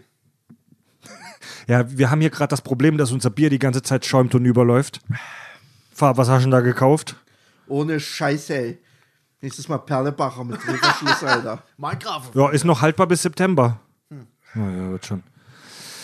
Aber perlt, boah, perlt. Also in, im Roman Andor Paradigma wird äh, erklärt, dass Angehörige der Sternenflotte, die in einem Umfeld agieren, wo es noch Zahlungsmittel gibt, also zum Beispiel das Promenadendeck auf Deep Space Nine, Ja. dass die von der Sternenflotte tatsächlich so eine Art Taschengeld bekommen. So, die Star Trek-Romane sind streng genommen nicht kanonisch, die sind B-Canon. Also CBS, die die Rechte haben, haben Anfang der 2000er mal erklärt, dass nur Dinge, in, die wir in den Serien und den Filmen sehen, kanonisch sind. Äh, aber das ist eigentlich die Theorie, die die meisten Trekkies dazu haben, dass du ein Taschengeld kriegst, wenn du irgendwo stationiert bist, wo Alienvölker von dir Kohle haben wollen. Ja. Wie, wie auch so, wie soll es sonst gehen? Ja, genau. Wie soll es sonst gehen? Und es ist auch elementar wichtig, dass du diese Fremdwährung, von der Ferengi zum Beispiel, das goldgepresste Latinum nicht replizieren kannst. Weil in dem Moment, wo du das könntest, würdest du denen ihre Wirtschaft zugrunde treiben können. Ja, und rein, ähm, ja. Erstens, warum geht es nicht? Okay, lass es goldgepresstes Latinum sein, weil der Herstellungsprozess, irgendwas ist da magisch, deswegen geht es nicht, deswegen ist es so viel wert. Aber bei anderen, also ich Vielleicht ist es auch Bei- ein Gesetz der Föderation, dass du keine Fremdwährung von Nicht-Föderationsmitgliedern eh replizieren eher, kannst. Das schon eher, weil sonst, sind wir mal ehrlich, ne? Aber andere, bösere äh, Spezies könnten das ja dann einfach tun. Das heißt, eigentlich dürfte nichts mehr irgendeinen krassen Wert haben, Ja. was ja. du nicht repl replizieren kannst. Weißt du, was ich meine? Die Völker müssen sich untereinander ja dann auf einen Austauschkurs von Währungen einigen. Also ein, eine, ein Barren goldgepresstes Latinium der Ferengi ist so und so viel Klingonen-Credits oder Föderations-Credits wert. Da müsste man sich, ja- da muss es ja irgendeine intergalaktische Börse. Äh, Börse geben. Ja. Und wie willst du, das muss ja auf purem Vertrauen äh, basieren. Das, Ja, so aber Währung, Währung ist pures Vertrauen. Ja. Ah, jein, jein. Also, der, der, der 50-Euro-Schein ist nur deswegen 50 Euro wert, weil du das glaubst, weil du dem Weil vertraust. man sich Ja, geeinigt hat. ja, weil man, ja, genau, weil natürlich. man sich geeinigt hat. Ja, aber Moment, Moment. Es ist nicht, dass man sich geeinigt hat, sondern durch das Handeln innerhalb der Wirtschaft wird dieser Wert ermittelt, weil man einfach an die Scheiße glaubt. Aber, dass wir jetzt sagen, so und so viel Euro sind so und so viel Yen wert oder sonst irgendwas, das ist ja nicht Vertrauen in, das, in, in die andere Regierung, dass wir, dass die das einhalten, sondern es ist berechnet. Das ist nee, alles nee, das ist Angebot und Nachfrage, das ist Richtig, Vertrauen. genau. Angebot und Nachfrage. Ja. Es entsteht dadurch. Es ist nicht so, okay, Handschlag, wir einigen uns drauf, das ist so viel Nee, wert, nee, danke, nee, wir gehen alle nach genau, Hause. genau. Aber in dem Fall wäre es ja so. Das heißt, wir müssen darauf vertrauen, dass der, dass der andere das nicht irgendwie repliziert, Weiß wie ich gerade nicht. Also, lustig ist. ich finde die Idee mit der intergalaktischen Börse nicht schlecht, weil es Ja. muss ja irgendeinen variablen Wert geben. Genau. Ja. Und der Wert ist immer der Gegenwert. Was kannst du von der Scheiße Ja, kaufen? genau, und der kann morgen anders sein als heute. Es gibt ja zum Beispiel die Ferengi-Warenbörse und da, muss es im, da muss es auch noch weitere Institutionen geben, die das, die, die, das, das ganze. System von Angebot und Nachfrage regeln. Man muss halt sagen, das ist eine Schwachstelle in diesem, in diesem ganzen utopischen äh, Szenario. Das funktioniert, solange du in einer Föderationsblase bist, wunderbar. Aber sobald du mit Außenstehenden interagierst und Handel betreibst, wird dieses Konstrukt extrem wackelig. ja. Entweder du Ja. schwächst dich selber oder du schwächst die anderen, wenn du mitmachen willst. Was auch komisch ist, jetzt haben wir dieses Bild der Föderation und der Menschen, die unentgeltlich Arbeit verrichten, einfach nur aus dem Willen heraus oder der Überzeugung heraus, die Menschheit weiterzubringen. Es gibt aber weiterhin auch im Star Trek Kosmos jede Menge Jobs und Aufgaben, die ich sag mal zu den zu den sehr weltlichen und normalen Tätigkeiten gehören. Es gibt Friseure, es gibt Barkeeper, es gibt Köche ähm, und auch das Arbeiten in der Sternenflotte kann mal ein echter Scheißjob sein. Ich meine, Lower Decks haben wir ja gesehen. Es gibt ja auch die Leute, die auf den unteren Decks Scheißarbeiten machen müssen, wie Korridore schrubben äh, und Dinge machen. Aus irgendeinem Grund äh, gibt es da bei Star Trek keine Roboter, die diese niederen Arbeiten Aber, machen. aber da muss ich wirklich sagen, gerade so, was hast du gesagt? Friseur, Barkeeper und was hast du noch gesagt? Köche zum Beispiel. Das sind drei Sachen, da kann ich mir absolut vorstellen, Ja. dass das Leute, Ja. das, das, Ja. das, Ja, die Spaß vor allem haben. Köche, genau, vor allem Köche, auch Friseure, das, das, das kann bis zu einem Lifestyle gehen. Ja. Dass das Leute auch äh, so machen würden, davon gehe ich definitiv aus. Barkeeper würde ich sofort Barkeeper, machen. Genau. Würde ich sofort Das, machen. Barkeeper ist ein bisschen härterer Job, da weiß ich nicht, ob man nicht nach einem Jahr sagt, fickt euch, aber oh, was heißt, na gut, Koch ist Stell- auch, stell dir vor, du bist Koch in der ist auch ein ultra harter Job, aber jetzt stell mal vor, du kannst machen, was du willst, da wird es trotzdem definitiv Leute geben, die gern kochen und, und das irgendwie auch für Leute machen wollen, genauso wie Friseure, aber es wird trotzdem immer Jobs geben, egal wie weit du entwickelt bist, davon gehe ich jedenfalls aus, die keiner machen will. Es können vielleicht sogar Jobs sein, die jetzt für uns super geil und utopisch sind, oh geil, das würde ich gern machen, aber in der Zukunft ist es ein super lamer Scheißjob und keiner will ihn machen. Aber einer muss ihn machen und dann brauchst du wieder eine Hierarchie, die Leute, sind wir mal ehrlich, dazu zwingt, sie zu tun. Du, brauchst Leu du brauchst eine Hierarchie, die Leute dazu zwingt, den Kanal Naja, zu also reinigen muss- oder, oder aber eine Mauer hochzuziehen. Viel, weißt du, was ich viele meine? Jobs sind durch Roboter übernommen worden. Na, aber Ja, eben, ja. eben nicht im Star Trek-Universum. Auf der Enterprise, Auf, sie, der, auf dem Raumschiff nicht. Aber da hast du ja auch als Lower Deck Mensch die Ambition, ey, ich Du willst will. auf dem Raumschiff sein, genau, Genau. so kannst du es erklären. du, du willst dich auch hocharbeiten, du willst ja nicht dein Aber Leben lang im auf Lower der Deck Erde- bleiben. Ey, bestes Beispiel, der Vater von ähm, Cisco. Cisco. Ist Koch in irgendeiner Klitsche auf der Erde Ja. und der zieht's durch, weil er Bock drauf hat. Ja, ja, genau. Aber wie gesagt, auch dann, es wird sicherlich immer Jobs geben, die einer machen muss, aber keiner machen will. Egal was es für welche, egal was es ist, ob es Roboter gibt oder nicht. Es wird immer irgendwas geben, was jemand machen muss, aber keiner Bock hat. Und dann brauchst du irgendeine Hierarchie, die jemanden dazu zwingt, das Ja, zu oder tun. du, oder du baust halt irgendeinen Roboter, der das macht. Ich meine, überleg mal, Müllabfuhr brauchst du nicht, du teleportierst es oder beamst den Müll einfach weg. So, fertig. So. Das sind Jobs, die wir jetzt noch nicht kennen. Es wird irgendwas sein, was wir jetzt noch nicht wissen, was es ist. Es wird sich erst entwickeln, dass das existiert, aber es wird vielleicht keiner machen wollen. Also Das meine ich damit. für mich ist eigentlich die logische Konsequenz, da haben wir in, der, in unserer legendären Roboter- und AI-Folge ja schon drüber gesprochen, für mich ist eigentlich die logische Konsequenz, dass alle Scheißjobs von ähm, synthetischen Wesen, von Robotern oder Androiden gemacht werden, die keine Gefühle haben, die keine Emotionen haben und die einfach nur stumpf nach einem Algorithmus ihre Arbeit verrichten. So, das sehen wir bei Star Trek sehr selten. Es gibt bei DS9, wissen wir zum Beispiel, dass es so Dilithiumminen gibt, wo Hologramme ähm, ihre Arbeit verrichten, die dann auch irgendwann keinen Bock mehr auf die Arbeit haben. Photonen brauchen Liebe und so ja, weiter. Mann, geiler Scheiß. Ja. Äh, da ist Star Trek aber sehr zurückhaltend. Ich würde gerne auf einer Enterprise irgendeinen einfachen Roboter sehen, der Scheiße macht, aber das wäre vom Feeling her dann Wollt- fast. ich wollte gerade sagen, das wäre zu Star Wars-esque. Rein vom Feeling würde es irgendwie nicht reinpassen. Wahrscheinlich haben sie sich auch dagegen entschieden, weil es wahrscheinlich hätten sie es nicht hinbekommen, dass es gescheit aussieht, weißt Ja. du, allein vom Budget. Und da wir das nie gesehen haben, wird für uns auch Ey. überhaupt nicht in die Stimmung passen, das zu Aber sehen. jetzt stell dir mal vor, du, du, okay, jetzt Gedankenexkrement, du bist mega leidenschaftlicher Barkeeper. Du liebst es, Drinks zu mixen und dich mit Leuten zu unterhalten und Leute abzufüllen und gesellig zu sein und so weiter. Und dann kriegst du einen Job angeboten auf der Enterprise D im 10 vorne in der Bar. Natürlich ist es ein prestigeträchtiger Job, denn das ist das Flaggschiff der Sternflotte, aber das ist ein mega gefährlicher Job. Du bist im tiefen Weltall, du bist ständig irgendwelchen Gefahren ausgesetzt. Alle paar Tage greifen die Romulaner an Ja, oder die Borg und du sollst unentgeltlich dann da deinen Job verrichten. Du kriegst ja gar nichts mit von den geilen Forschungsmissionen. Äh, Missionen. Du hast eine ganz andere, du hast eine soziale Verantwortung der Crew gegenüber.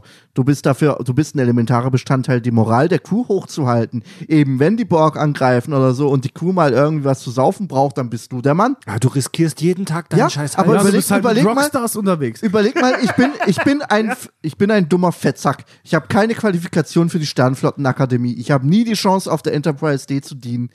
Jetzt wird mir aber ein Job als Barkeeper auf dem Flaggschiff der Föderation angeboten. Alter, das ist der Shit.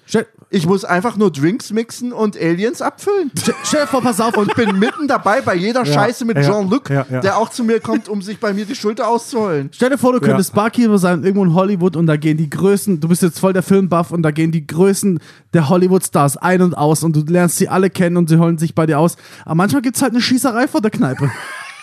Ja, Mann. So, Manchmal bezahlen sie es Koks nicht, dass manchmal du den gibt es halt. Drive-By und dir wird die Kneipe zusammengeschossen. Schö ja, schö schöne romantische Vorstellung, auf jeden Fall. Fab, würdest du den Job, würdest, also Andi, auf jeden Fall, würdest du den Job annehmen, Fab? Boah, gute Frage. Wahrscheinlich, wahrscheinlich ja, ich weiß es. Gute Frage, ich weiß es nicht. Ja, ja. Also auf Du jeden kriegst ja viel mit, von daher wäre es eigentlich ein geiler Job. Also, Ja. wenn du es nicht zum Wissenschaftler geschafft hast, Also, was keiner von uns geschafft hat, Wenn, wenn ich theoretisch, äh, wenn ich cool. theoretisch Spaß hätte am Barkeepern und ich, ich würde mich da sehen und ich fände den Job geil und so weiter, dann wäre es geil. Ja. dann ja. Ja, aber ich kenne mich, ich, hätt- ich, wär- ich würde äh, Schwerstalkoholiker werden, hätte nach ein paar Wochen keinen Bock mehr und will nach Hause. Deswegen würde ich ihn wür- wahrscheinlich aus logischen zehn, Gründen du nicht würdest zehn annehmen. vorne in eine Wuppertal Kiosk verwandeln, Alter. Ohne, ohne Fukuhila kommst du erstmal nicht rein, mein Freund. Gib nur Jägermeister 02er Fläschle zum Saufen. Ja, aber Be Beverly äh, kann deine Leber mit ein paar Klicks wiederherstellen. Also. natürlich richtig. Kannst Richtig. die ganze Zeit sauber abpicheln und nichts passiert. Ey, Ich bin dabei, Alter. in der Wo muss ich vorhin, unterschreiben? in der vorhin äh, erwähnten Folge, wo die Leute aus dem 20. Jahrhundert äh, da landen, da wird das explizit beschrieben. Der eine Typ meint, Zitat, meine Leber war kurz vorm Platzen und Beverly sagt dann zu ihm, ja, ist alles wiederhergestellt. Ja, Mega. Mann. Alles klar. Andi, wir machen da ein Barkeeper-Duo. Ich würde den scheiß Friseur machen auf der Enterprise, Alter. Nur Fuku, es gibt nur Fukuhila. Ja, das ist, das ist schon eine geile romantische Vorstellung. Also die Kack- und Sachhörer wissen von mir ja schon, äh, dass, dass, ich, dass ich es lieben würde, Fahrrad zu, Fahrrad zu fahren im Garten der Sternenflotte und mich, wenn ich dann zu Hause bin, mit Kunst, Malerei und Quantenmathematik Meine drei Hobbys. zu beschäftigen. Fahrrad, meine Hobbys, Fahrradfahren, Malen und Quantenmathematik. Ja. Sehr super, schön. ich Ja, wunderbar. Also es, wenn wir da eine ne Brücke zur realen Welt äh, schlagen, wir haben ja schon ein, zwei Mal das Thema Also da, da, das, was in unserer echten Welt dieser Idee am nächsten kommt, ist ja die Idee des bedingungslosen Grundeinkommens. Ja. So, dass du halt eine, eine Grundversorgung kriegst, du musst dich um nichts groß sorgen ähm, und kannst praktisch deinen Träumen und deiner Arbeit nachgehen. Und das Thema ist sehr sensibel und auch mega kontrovers. Es gibt glühende Dafürsprecher, es gibt auch glühende Gegner. Ja. Die, ich sag mal, wirkliche Langzeitstudien gibt es keine bis wenige. Finnland hat einen äh, Versuch gemacht, wo die, ich glaube, rund zwei Jahre ähm, viele Menschen ausgestattet haben zum Test mit so einem Grundeinkommen. Und bei denen ist tatsächlich äh, raus, wohl rausgekommen, dass äh, die Lebensqualität dieser Menschen enorm gestiegen ist. Logisch. Und dass die Leute, die dieses Grundeinkommen bekommen haben und vorher ähm, beruflich eher wenig erfolgreich waren, in dieser Zeit sich enorm weiterentwickeln konnten und sich neue Jobs gesucht haben und sich weitergebildet und weiterentwickelt haben. Ich hab- allerdings, ja. allerdings ist dieser Versuch halt auch wieder in einem vergleichsweise kleinen Scope, also in einer kleinen Welt, in einem Land durchgeführt worden, das eh schon einen großen Wohlstand und einen hohen Lebensstandard hat. Und da Also es wieder- ein kleiner Versuch hat es keine Auswirkungen auf die Wirtschaft gehabt. Ja, Das ist das große Also wenn man das mit einer echt großen Gruppe von Menschen machen würde, auch mit Menschen, die ich sag mal in eher wirtschaftlich sch- und sozial schwächeren äh, Ländern machen würde, dann wird es vielleicht auch nochmal anders aussehen. Wir wissen nicht wirklich, wie die Menschheit darauf reagieren würde, ähm, wenn sie eine, so eine Grundversorgung wie in Star Trek hätten. ich war immer großer Fürsprecher. Es gab, wir hatten schon Folgen, wo ich, wo ich auch super dafür gesprochen habe für sowas. Ähm, ich habe meine Meinung, muss sagen, ein bisschen geändert. Also Oh, okay. es ist so, ich glaube bis heute, dass wenn du das machst, also ich glaube nicht, die, die größte Sorge der meisten ist ja, okay, dann werden halt alle Assos saufen den ganzen Tag und machen nichts. Das glaube ich wirklich nicht. Ja. Das glaube ich wirklich nicht. Wenn du einen Drive hast, hast du den dann immer noch. Und kannst sogar das Geld dazu nutzen, das zu machen, was du eigentlich machen wolltest. Weil viele haben ja haben Existenzangst, haben Angst, ihren Job zu kündigen, kündigen wie du jetzt, Fred, und einfach mal das zu machen, was sie wirklich wollen und eine Firma gründen, bla. Davor haben die ist so. Be bevor es bei mir mit der Profi-Podcasterei Davor haben die losging. meisten Angst und die meisten würden auch scheitern. Das ist so. Also die meisten Geschäftsideen gehen in die Hose. So. Wenn das wegfällt, könnten viele, viel mehr Leute sich ausprobieren und würden es auch tun. Die, die keinen Bock auf nichts haben und Junkies sind, die werden es sein, so oder so. Ob du ihnen 2000 Euro gibst, um sich umzubringen oder 450 Euro Grundbasisding, um sich umzubringen, das ändert nichts. Aber das Hauptargument das dagegen, das ich mal gehört habe und irgendwo stimmt's, ist Inflation. Gegen das Grundeinkommen. Gegen das Grundeinkommen ist Inflation. Wenn ich jedem 2000 Euro im Monat gebe, dann wird die Wirtschaft höchstwahrscheinlich eine Inflation erfahren. Die 2000 Euro sind wieder genauso viel wert wie deine 450 Euro vorher, die du vom Staat gekriegt hast. Auf Deutsch, auf lange Sicht würde das wahrscheinlich einen Scheißdreck ändern. Es bringt erst was, wenn wir Replikatoren haben und Geld abschaffen. Solange die Wirtschaft so funktioniert wie vorher und du einfach Geld verteilst, das ist wie Geld drucken, wird, wirst du höchst- höchstwahrscheinlich eine Inflation auslösen und das würde einfach, es würde einen Reset geben und alles wäre wie vorher. Gutes wer arm Argument, war, ist ja. immer noch arm, wer reich war, ist immer noch reich. Thema erledigt. Spannendes Argument, ja. Das ist mein Hauptargument dagegen. Nicht, dass ich glaube, die Leute werden asozial oder dass ich den Leuten nichts zutraue, ganz im Gegenteil. Ich glaube einfach, es bringt nichts. Ich glaube, man braucht was, ich glaube, man muss es irgendwie anders machen. Wie, weiß ich aber natürlich nicht. Ich, ich bin gerade im Überlegen, das ist ein valider Punkt. Äh, ich, ich muss da noch kurz äh, drüber nachdenken. Ähm, ja, spüre ich Farb, spüre ich absolut. Ähm, ich ich habe ein Argument gehört, auch aus, von diesem finnischen Projekt, wo sie halt gesagt haben, auch, es ist, du hast deutlich weniger Bürokratie, um zu ermitteln, ob jemand diese Sozialhilfe, was ja heute das Pendant dazu wäre, ob der das bekommt, in welcher Höhe und so weiter und so fort. Das fällt ja alles weg. Du, hast nur noch, du kriegst einfach pauschal deine x Euro im Monat fertig. So, damit baust du schon mal einen Verwaltungsapparat ab und die Kosten sind am Ende des Tages geringer.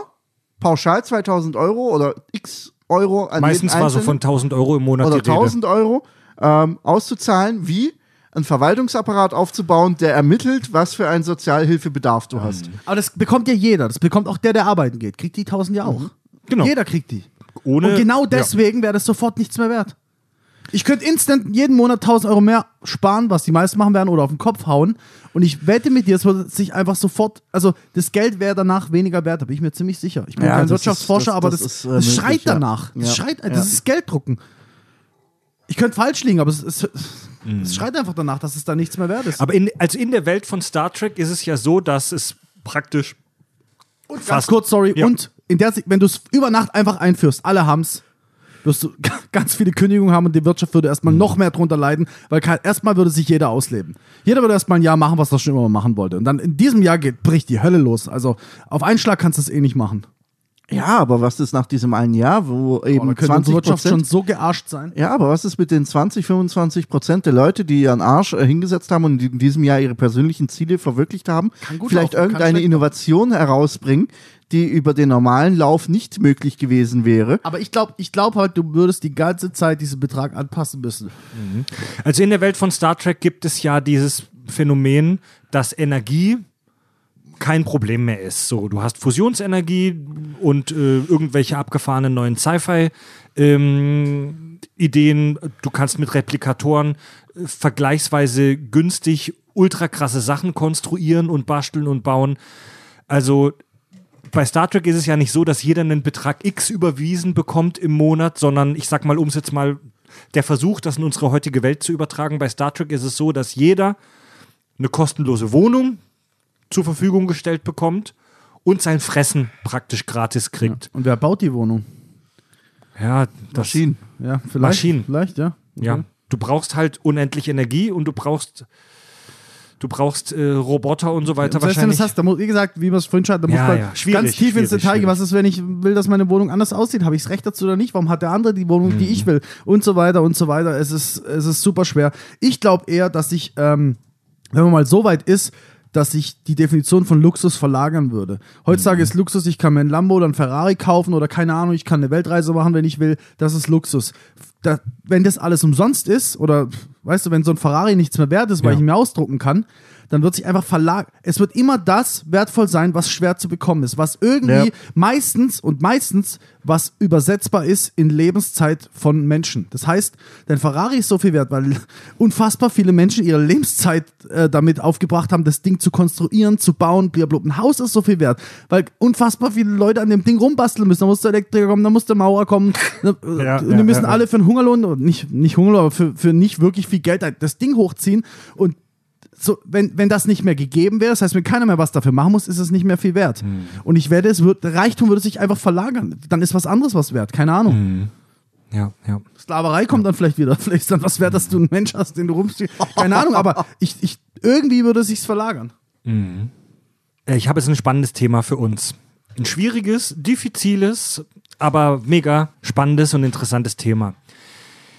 Äh, als wir die Kack- und Sachgeschichten im Herbst 21 eine Live-Show in München gespielt haben, während unserer Nerdification-Tour, da war in München im Schlachthof, war super geiler Abend, da war Farb als Überraschungsgast da und relativ spontan habe ich äh, da in die Show dieses Thema eingebaut mit Farb und wir hatten da, weil es halt im Rahmen einer Live-Show war, nur vergleichsweise wenig Zeit, das durchzusprechen, aber da können wir uns heute jetzt intensiv drum kümmern.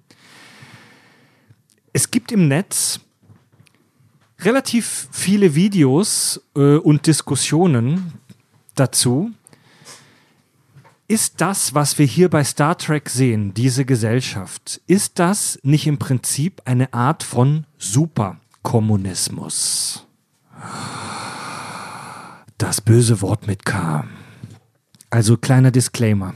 Das ist ein schwieriges Thema und bitte, liebe Hörer, bekommt jetzt irgendwelche Details und so weiter nicht in den falschen Hals. Wir sprechen hier in einem extrem hypothetischen Sci-Fi-Szenario über dieses Thema. Also, Sehen wir hier, sehen wir hier eine Art Superkommunismus, äh, das, um erstmal ein Fundament zu schaffen, was ist überhaupt Kommunismus? Äh, das Wort kommt vom lateinischen communis für gemeinsam und grob gesagt, Kommunismus ist eine politische Idee, wie Menschen ihr Zusammenleben gestalten und organisieren können. Und es gibt ganz, ganz viele Varianten und Ausprägungen dieser Idee von Marxismus über Leninismus, Realsozialismus, Titoismus, Trotzkismus, Postmarxismus und so weiter und so weiter. Man kann ein, ein komplettes Leben als Politikwissenschaftler nur mit diesem Thema äh, ausfüllen. Und ähm, ich versuche aber mal den Kern dieser Idee zu erfassen. So, die Idee des Kommunismus entstand im 19. Jahrhundert, während der wahrscheinlich schrecklichsten Phase des, Indu der, des Industri der Industrialisierung, ähm, wo wir in einer Welt lebten, wo ganz schlimme und grauenhafte Arbeitsbedingungen in irgendwelchen fiesen äh, englischen Fabriken und französischen und deutschen Fabriken herrschten. Und damals war es so, dass ganz wenige Fabrikbesitzer äh, einen Großteil der Bevölkerung in, naja, sklavenähnlichen Ausbeuterbetrieben hielten. Und damals entstand die Idee des Kommunismus und die Grundforderungen des Kommunismus, das ist wirklich ganz basic jetzt, die Grundforderungen des, Kon äh, des Kommunismus sind äh, diese drei. Erstens eine Gesellschaft ohne Herrschaft. Zweitens eine Gesellschaft ohne Klassen. Also wir sind alle gleich. Und drittens, es gibt keinen Privatbesitz. Also alles gehört jedem. Und das sind drei Dinge, die wir in der Grundanlage bei Star Trek sehen. Also lasst uns im ersten Step erstmal versuchen, das ganz wertfrei zu betrachten. Ja. Wir sprechen hier Vielleicht- jetzt, wir sprechen nicht darüber, ob Kommunismus gut oder schlecht ist. Aber sind das nicht drei Wir- Dinge, die wir bei Star Trek sehen? Wir müssen äh, kurz, äh, also ich möchte deinen Disclaimer ein bisschen ergänzen. Der Disclaimer, wieso du sagst, dass wir den Kommunismus wertungsfrei betrachten, ist, weil du logischerweise darauf verweist, wie der Kommunismus von den Menschen in der Vergangenheit umgesetzt wurde. In der Regel mit totalitären Werkzeugen, mit diktatorischen Werkzeugen, mit autokratischen Mitteln und so weiter und so fort. Aber lasst uns in dieser Diskussion nicht auf die Vergangenheit der Menschheit schauen, sondern lasst uns wirklich die harte Theorie des Kommunismus diskutieren. Ja. Ja, weil in der Form, wie der Kommunismus beschrieben ist, ist es auch eine Utopie, meines Erachtens. Eine Utopie, die nicht umsetzbar ist. Sehe ich genauso, ja. Ja, ähm, genauso wie wir auch schon festgestellt haben, dass wir mit der Star Trek äh, wie wir sie dann später bezeichnen, ob wir dazu kommen werden, ob das jetzt ein Superkommunismus ist oder whatever, auch eine Utopie ist. Eine extreme Utopie, hast du, glaube ich, vorhin gesagt. Ähm, und deswegen, ja, ich bin bei dir. Lass uns das komplett wertungsfrei machen, ohne irgendwie jetzt auf die Vergangenheit der Menschen und wie sie versucht haben, den Kommunismus zu etablieren, zu schauen. Sehen wir in der Föderation einen Superkommunismus, Andi? Äh, was, was ist für dich Superkommunismus? Also wieso, wieso fügst du da das Wort super an? Einen utopischen. Äh, Funktionierenden Kommunismus. Einen, einen, genau, richtig. Ja, Was ja schon utopisch genau, genug ist. Genau, da, einen, einen funktionierenden Kommunismus. ja, glaube ich schon. Glaube ich schon, weil du erfüllst, naja, du erfüllst nicht alle Bestandteile d- von den Punkten, die du genannt hast. Wir haben immer noch einen Herrscher, wir haben Strukturen, wir haben Hierarchien, aber wir haben keine Währung, wir haben keinen Wohlstand und Wir haben keine privatwirtschaftlichen Unternehmen. Genau, genau. Was man als Privatbesitz mal bezeichnen würde. Wir haben noch einen Chateau Picard oder whatever, ähm, der aber jetzt keinen wirtschaftlichen Nutzen aus diesem Besitz zieht, sondern eher ein reines persönliches Vergnügen ist und vielleicht Überbleibsel aus der Prä-Kommunismus-Ära, sage ich einfach mal. Ähm, von daher spüre ich das schon, dass da die Idee des Kommunismus drin schwirrt. Ich spüre, dass Farb Widerworte hat. halt mich doch so gut zurück. Ich, ich verstehe, warum du das sagst. Und ja, es ist ein bisschen so der nasse Traum eines, eines jeden ähm, Neomarxisten. Ähm, verstehe ich. Aber im Endeffekt ist es nicht so. Weil ja, ein Picard hat geerbt, ein Picard hat Ländereien. Das geht im Kommunismus schon mal gar nicht. Ich weiß nicht, so, wir, wir wollen jetzt nicht ähm, auf, auf das, was passiert ist in der Menschheit zurückgreifen, aber so ist es einfach. Im, im Marxismus gibt's, hast du keine Ländereien, die gehören dir nicht. Du bestellst ein Land für alle. Du hast kein eigenes Weingut und außenrum haben sie kleine Wohnungen. So was, das funktioniert schon mal nicht. Du- du- du Besitz darfst du auch haben. In, du darfst Besitz haben bei Star Trek. Überhaupt kein Problem. Du kannst so viel Besitz anhorten, wie du willst. Ist das so? Ja, natürlich. Ich kann 40 Milliarden äh, Goldgepresses, äh, gepressten Latino daheim liegen haben. Da kommt dann nicht die Sternflotte und, und nimmt es mir weg. Oder verteilt es neu. Das passiert nicht. Ich kann Besitz haben. Streng genommen wissen wir das nicht, aber ja. Ich kann ein dicken Auto rumfahren. Geht Aber alles. es ist der Gesellschaft egal, weil jeder in der Gesellschaft könnte es auch machen. Es gibt nicht den dummen Arbeiter, der nicht in der Lage wäre, sich einen Ferrari Nee, zu wenn ich jetzt zum. Beispiel, oh, ähm, Picard seine, seine ähm, Indiana Jones Tage, wo er mit der Tussi rumrennt und irgendwelche Artefakte birgt. Warsch? So, wenn er das sich daheim aufstellt, hat nur er das. Das ist ein Besitztum, das könnte sogar richtig was wert sein. Ja, das kann nicht neu das- verteilt werden, wenn ich, halt- wenn ich dann Aber Nachbar es bin und geht ihm sag, ja rein um den ideologischen ist Wert. egal, wenn ich dann, das gehört allen. Das Dem stimmt. ist, dem, das ist schon mal ein absolutes Gegenbeispiel davon. Wir haben eine Herrschaft und wir haben sogar, wir haben, äh, es, es gibt Wahlen, es wird gewählt, das heißt, es gibt eine ganz klare Hierarchie, wer was zu melden hat. Was auch schon mal der ganzen Geschichte widerspricht. Es war zwar in jedem Kommunismus auch immer so, aber es widerspricht ähm, der Idee. Das sind schon mal zwei Beispiele. Was war, das, was war der dritte Punkt, den du gesagt hast? Drei Punkte hast du, glaub gesagt. ja, kein Privatbesitz, Gesellschaft ohne Klassen, Gesellschaft ohne Herrschaft. Okay, Gesellschaft ohne Klassen. Das ist, das, da fällt mir jetzt kein Gegenbeispiel ein, muss ich sagen. Naja, du hast, du hast auf der einen Seite hast du Leute, die normale Jobs machen, wie die Köche und die Friseure.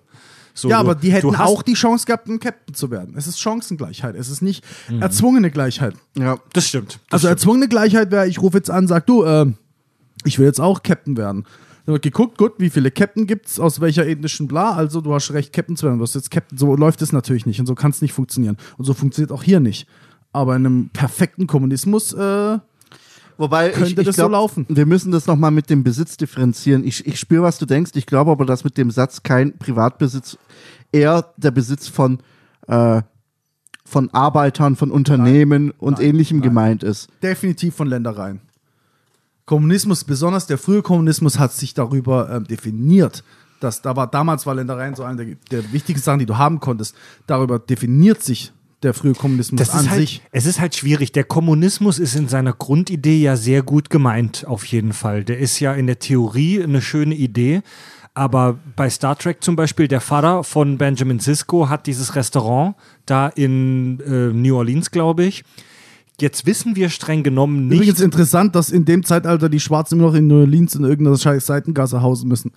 Jetzt ist halt die Frage, ob da äh, Cisco's Dad dieses Restaurant dort besitzt oder ob dieses Gebäude ihm von der, ihr merkt schon, ich merkt, Ja. ihr merkt schon, ich komme ins Schwimmen, ob dieses Gebäude ihm von der Regierung praktisch geliehen wird, damit er dort seine Kochkünste präsentieren kann. Richtig. Und wenn es von der Regierung geliehen wird, dann hat ja die Regierung Besitz. Ja gut, die, also irgend, Irgend, Ja. Irgendjemand muss es ja in letzter Instanz genau, besitzen. irgendwer muss die Dinge ja verwalten und verteilen. Irgendjemand muss das Recht haben, es zu verteilen. Jetzt ja. ist, guck mal, Chateau Picard, sein geiles Weingut. So. Der Typ stellt mega geilen Wein her. So, das ist wahrscheinlich eine, also so fühlen wir, eine der gefragtesten Rotweine auf der Erde. Äh, Chateau Picard. Ja, aber er ist doch, er ist doch Labar. äonlang, im- er ist ist nicht zu Hause. Guck mal, jetzt, jetzt produziert Picard, also in der neuen Serie Star Trek Picard ist er ja dann wieder auf dem Weingut äh, und da wird ordentlich geschafft und die spielen Landwirtschaftssimulator mit irgendwelchen Drohnen. Aber da gibt es auch Arbeiter, die auf dem Feld arbeiten und äh, die Weinkisten stapeln. Das ist voll der geile Wein. So, jetzt produziert Chateau Picard natürlich nur eine endliche Menge von Rotwein. Und der ist mega beliebt. Wer kriegt den? Natürlich will jeder auf der Welt eine Flasche Chateau Picard, aber das ist nicht umsetzbar. Ja, dann replizierst du ihn. Wer, Ah, nee, das ist nicht das Gleiche. aber, äh, wer bestimmt denn jetzt, wer in der Föderation eine Flasche Chateau Picard Und bekommt? vor allem, Ich vor allem verstehe das Problem nicht. Ich kaufe einen Kasten Bier und sag, Leute, ihr krieg, du kriegst drei Flaschen, Fred Farb, du kriegst drei Flaschen, ich sauf die restlichen zwölf Flaschen. ja, aber wenn es nicht genug Flaschen gibt für alle, was ist dann? ja, dann ist es halt Pech. Ja, genau, und wer bekommt die Flaschen dann? Das entscheide ich, weil ich den Kasten gekauft habe oder Du hergestellt hast kein habe. Geld in Taschen zu kaufen, der gehört ja nicht, der gehört uns allen. Ich habe ihn gefertigt, den Kasten. Er gehört trotzdem uns allen. Du hast ihn aus unseren Ressourcen gefertigt. Und außerdem ist es deine Schuld, dass du nicht genug gefertigt hast für alle. Du bist ein schlechter Kommunist. Du hast nicht an alle, du hast nicht an alle deine Ja. Kameraden, nee, wie heißt es bei den Genossen geda- gedacht. Schön, schönes Planspiel, was hier gerade Ja, das abgeht. ist spannend, Siehst du, das ist in- spannend, In, ja. Innerhalb weniger Minuten entwickeln sich, äh, wie soll ich sagen, ähm, entwickelt sich Neid und Animosität. Kommunismus Und- und geht nach zwei Sekunden sofort den Bach deswegen, runter. deswegen kann es in dieser kommunistischen Welt keinen Chateau Picard Wein geben, sondern es kann nur Wein geben. Genau, und deswegen muss ihm sein Land weggenommen werden und sein Gut und er muss erhängt werden, weil er gegen seine Genossen gearbeitet hat. Naja, er hängt, würde ich jetzt mal, wäre ich jetzt mal vorsichtig, weil das ist jetzt wieder. Ja, Äh, ich will es nur immer schön äh, ins Absurde treiben. Ja. Aber, Aber- er ist definitiv ein Staatsfeind. Ja, er hat gegen also- den Kommunismus gehandelt. Da, Naja, Okay, er hat, ich er hat ich ja, lasse es mal so stehen. Im, also im ersten Step hat er einfach ein geiles Produkt hergestellt, das viele Leute haben wollen. Ja. Aber es wollen wahrscheinlich mehr Leute haben, als es bekommen können. Ja.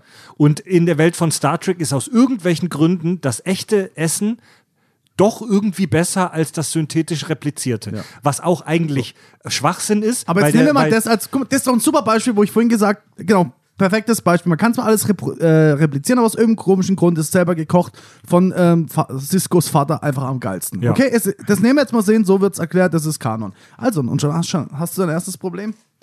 Mhm. Wer darf das Essen haben? Na klar. Was ist, wenn äh, Ciscos Vater das geilste Restaurant auf der Erde hat und alle wollen dahin, aber er hat nur 60 Sitzplätze im Restaurant. So, wie, wie wird. Gut, man könnte sich jetzt, also ich lasse mich jetzt drauf ein, dann gibt es halt eine Warteliste und wer zuerst kommt, malt zuerst. Mach eine fucking Lotterie draus. Ja, und schon hast du aber eine Art, schon hast du eine Ungleichheit, die halt durch, äh, ich sag mal, Stochastik gelöst wird. Ja, aber Wenn es es mir gehört zum gleichen Teil wie allen, dann hole ich meinen Teil ab. Und wenn es nur, und wenn es nur ein, ein Milligramm von der Salatsauce ist, ich hole mir den Teil ab. Er gehört mir. Keine Lotterie kann das ändern, nichts kann das ändern. Das ist mein intrinsisches Recht, dass es mir gehört.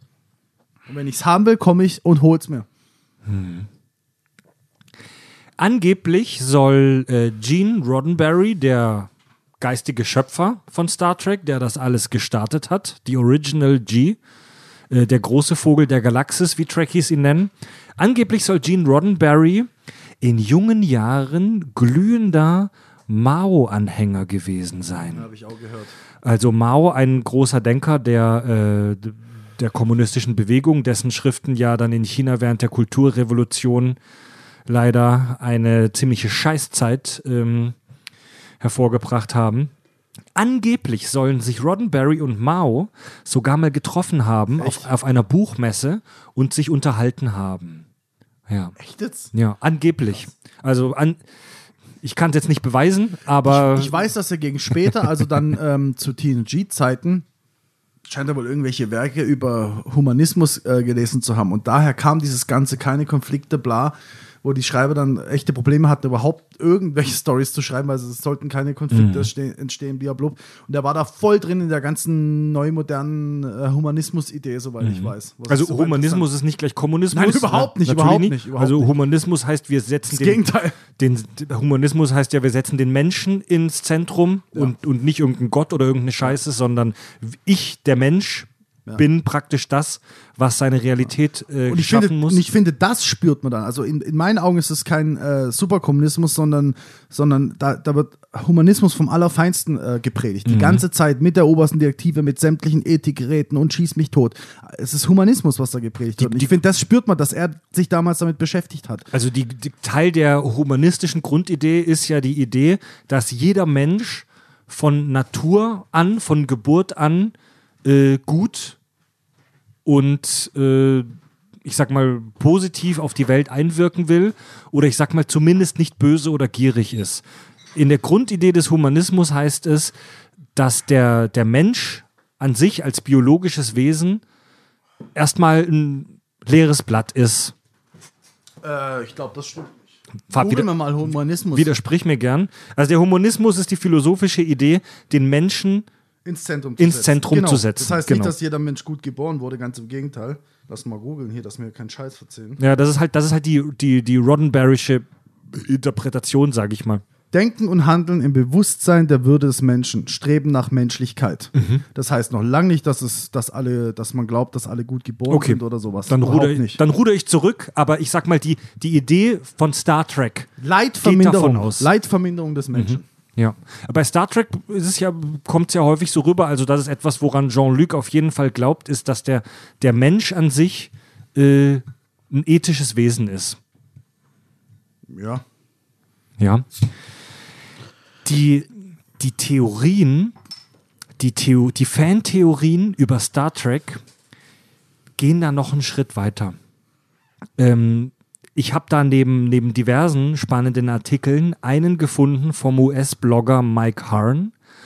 Und ähm, er schreibt, was wäre, wenn die Sternenflotte in Wahrheit ein repressiver kommunistischer Staat ist und wir in der Serie nur die verblendeten Musterknaben der Armee sehen. Ähm, wir wissen streng genommen aus dem, was wir bei Star Trek sehen, nicht, wie demokratisch die Föderation wirklich ist. Wir wissen nicht, wie sehr die Menschen wirklich davon überzeugt sind, dass alles da freiwillig passiert ist. Also was wäre, wenn Picard zum Beispiel im Prinzip nur ein verblendeter Knecht ist, der die Propaganda des Systems weitergibt. Weil das ist etwas, das solche Systeme, und das hat uns die Menschheit leider gezeigt, oft tun. Äh, also praktisch nach außen hin die Propaganda verteilen, dass dieses ganze System super gut funktioniert. Es gab zum Beispiel äh, in den 30er Jahren äh, in der Sowjetunion die sogenannte äh, Stachanow-Kampagne.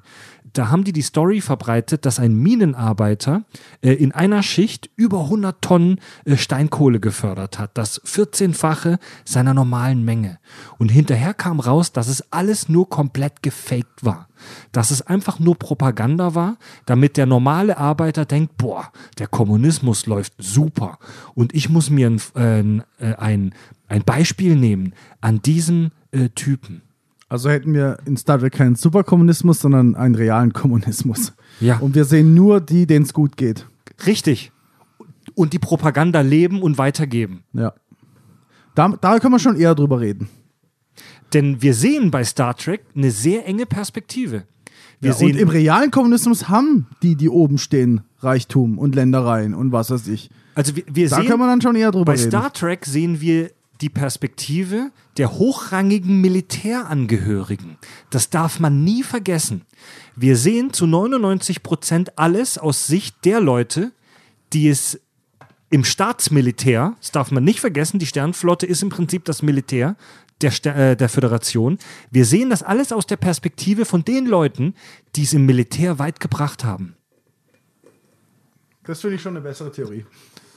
Das ist eine, das ist, das ist, damit, das muss man erstmal verdauen, glaube ich. Spüre ich, spüre ich, bin ich bei euch. Ich glaube natürlich nicht, dass das die Idee von Roddenberry war. War sie definitiv nicht. aber, aber es ist eine Theorie, die man äh, sich, ja, es klingt jetzt hart, zusammenreimen kann.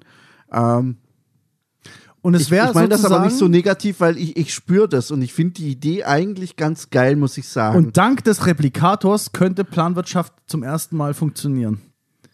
Weißt du, Hunger muss ja wirklich, also es geht keinem so richtig scheiße. ja. Du kannst vielleicht nicht wirklich machen, was du willst, auch wenn es dir suggeriert wird, aber es geht keinem, also hungern muss keiner, was normalerweise immer jemand musste im, im Kommunismus. Das wäre jetzt äh, entfernt damit. Das heißt, ja, okay, das lasse ich mir schon eher gefallen, dass man das so interpretiert. ich glaube halt, dass du.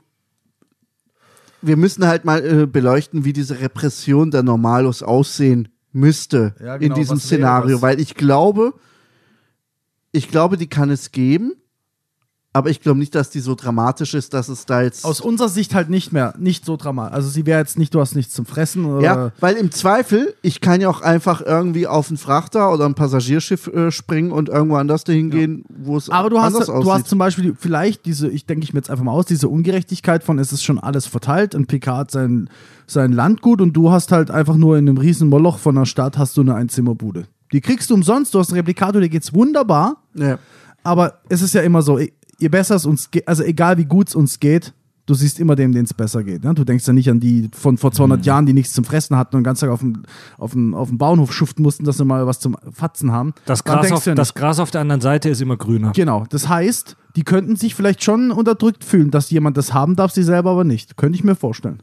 Weil anders funktioniert es ja nicht. Es kann nicht jeder ein Landgut in scheiß Paris oder weiß der Teufel im Vorort von Paris oder wo der ist haben oder in Schieß mich tot. Ja, Wie gesagt, es kann nicht jeder ein Strandhaus in Malibu haben, der Platz ist begrenzt. Und, Das, das Problem ist die menschliche Natur. An, und vor allem, du bist ja Stelle. auch frei, als Außerirdischer auf der Erde zu leben. Was, wenn ich, was ist, wenn noch alle 40 Milliarden Außerirdische in Malibu ein Na klar. Beachhaus haben Ja, wollen? na Ja klar. gut, aber dafür hast du auch ein paar Millionen, die die Erde verlassen haben. Ja, aber du hast ein paar Milliarden, die jetzt. Nehmen wir das mal als Beispiel Malibu Beach House, ja? Der, der Strand ist begrenzt, das, da kannst du ein paar Häuser entpflastern. Jetzt wollen aber ein paar Milliarden äh, Mitglieder äh, der Föderation da ein Haus haben Im und Star, schon geht's los. Im Star es geht nicht. Im Star Trek Ja, Kosmos auch- wird die Erde immer als das Utopia gezeigt. Jetzt wollen die Vulkanier, die Bolianer, sogar die scheiß Orioner, jetzt wollen sie alle, wollen sie plötzlich auf der Erde ein Strandhaus in Malibu. Ja, Das- aber wie viele Menschen, wie viele Menschen wollen ihren Arsch von der Erde wegbewegen, ist ja, wenn sie ist die ja egal. Möglichkeit Selbst wenn die ganze Menschheit weggeht und haufenweise. Wenn eine Million Leute ein Strandhaus in Malibu am Strand haben wollen, ist schon vorbei, okay? So. Das mal, es ist eine kleine Zahl. Jetzt nehmen wir mal dieses, ich, ich weiß, es ist aus der Luft gegriffen, aber es ist ein Beispiel, ja? Ja, es ist begrenzt, ja, es ist nicht machbar. Ja. So, also, dann kannst du es ja nur umsetzen, entweder es kriegt keiner das scheiß Strandhaus, Ja. das heißt, wir fangen an, Sachen zu verbieten. Das ist das, was im Kommunismus immer passiert. Wenn es nicht alle haben können, hat es keiner. Fickt euch, am Schluss hat niemand irgendwas. Ja. So. Oder, oder du hast doch eine korrupte Gesellschaft, wo manche es halt dann bekommen. Wie es Ja. auch dann Ja. immer der Fall Ja. ist, ja. Ja. Und das, deswegen sage ich, die Theorie, die lasse ich mir eher gefallen, weil da kann man hinlügen. Weißt du, was ich meine? Das- Ja, ja, ja, Da ist ja, spannend, ja, ja. darüber zu diskutieren. Aber ein perfekt äh, funktionierender Kommunismus ist es nicht und den wird es auch nicht geben. Das ist richtig.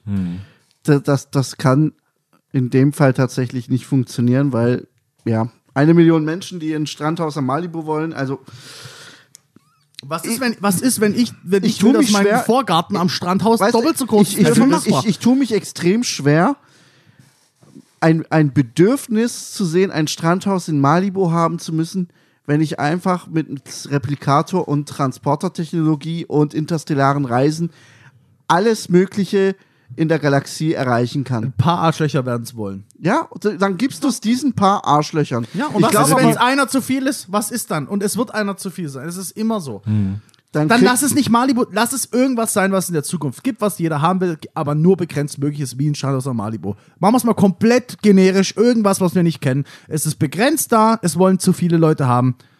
Die Folge ist, in einem, in einem funktionierenden Kommunismus die Folge, keiner kriegt die Scheiße. ja, dann, Oder halt, na, wie wie es dann halt am Schluss immer ist, die Obrigkeit bekommt den Fuck. Ja, und die anderen haben die Option, sich in ein Holodeck einsperren zu lassen oder auf äh, irgendeinen Urlaubsplaneten zu fliegen und dort im Paradies Genau. äh, ein bisschen Zeit zu verbringen. Genau. Du kriegst äh, keine echte Cola, du kriegst Club Cola. Ja, ja. genau. Der, äh, der Soziologie-Professor Charles Post schreibt, äh, er glaubt, dass der Kommunismus äh, in der Theorie funktionieren kann, aber dafür müssen zwei zentrale Bedingungen erfüllt werden, die es in den meisten Gesellschaften ähm, nicht gibt. Erstens, man braucht ein gewisses Maß an materiellem Wohlstand, damit Menschen äh, Freizeit und so weiter haben und alle Güter, die sie zum Leben brauchen. Und zwa zweitens, die zweite Bedingung ist Demokratie für die Arbeiter. Es muss ein breites Spektrum an Parteien, an Redefreiheit, an freien Wahlen und so weiter geben, damit die Menschen alles demokratisch diskutieren und abstimmen können. Er schreibt, ich glaube, diese Bedingungen wurden in den sogenannten postkapitalistischen Ländern, die wir kennen, auch nie geschaffen. Ich Das kenne mich sind- da jetzt. Ja, okay, das sind sorry. aber zwei Dinge, die wir in der Theorie bei Star Trek eventuell haben. Aber ich muss ihm da leider widersprechen. Also sorry, ich, wie gesagt, ich, hab, ich bin weit weg davon, Politikforscher zu Du, sein. ich, ich, sag, ich, sag auch Aber nicht, dass, es- ich sag auch nicht, dass der Typ recht hat und eine Koryphäe Was hat. ist- was es, ist- ist, es ist einfach nur ein Zitat, um die Diskussion anzuregen. Was ist, wenn sich demokratisch dafür entschieden wird, irgendwas zu machen, was nicht mit dem Kommunismus vereinbar ist? Dann hast du schon keinen Mhm. Kommunismus mehr. Also jetzt bei, ich, ich, ich behalte jetzt knallhart auf den Grundregeln des Marxismus. Das ist nicht umsetzbar.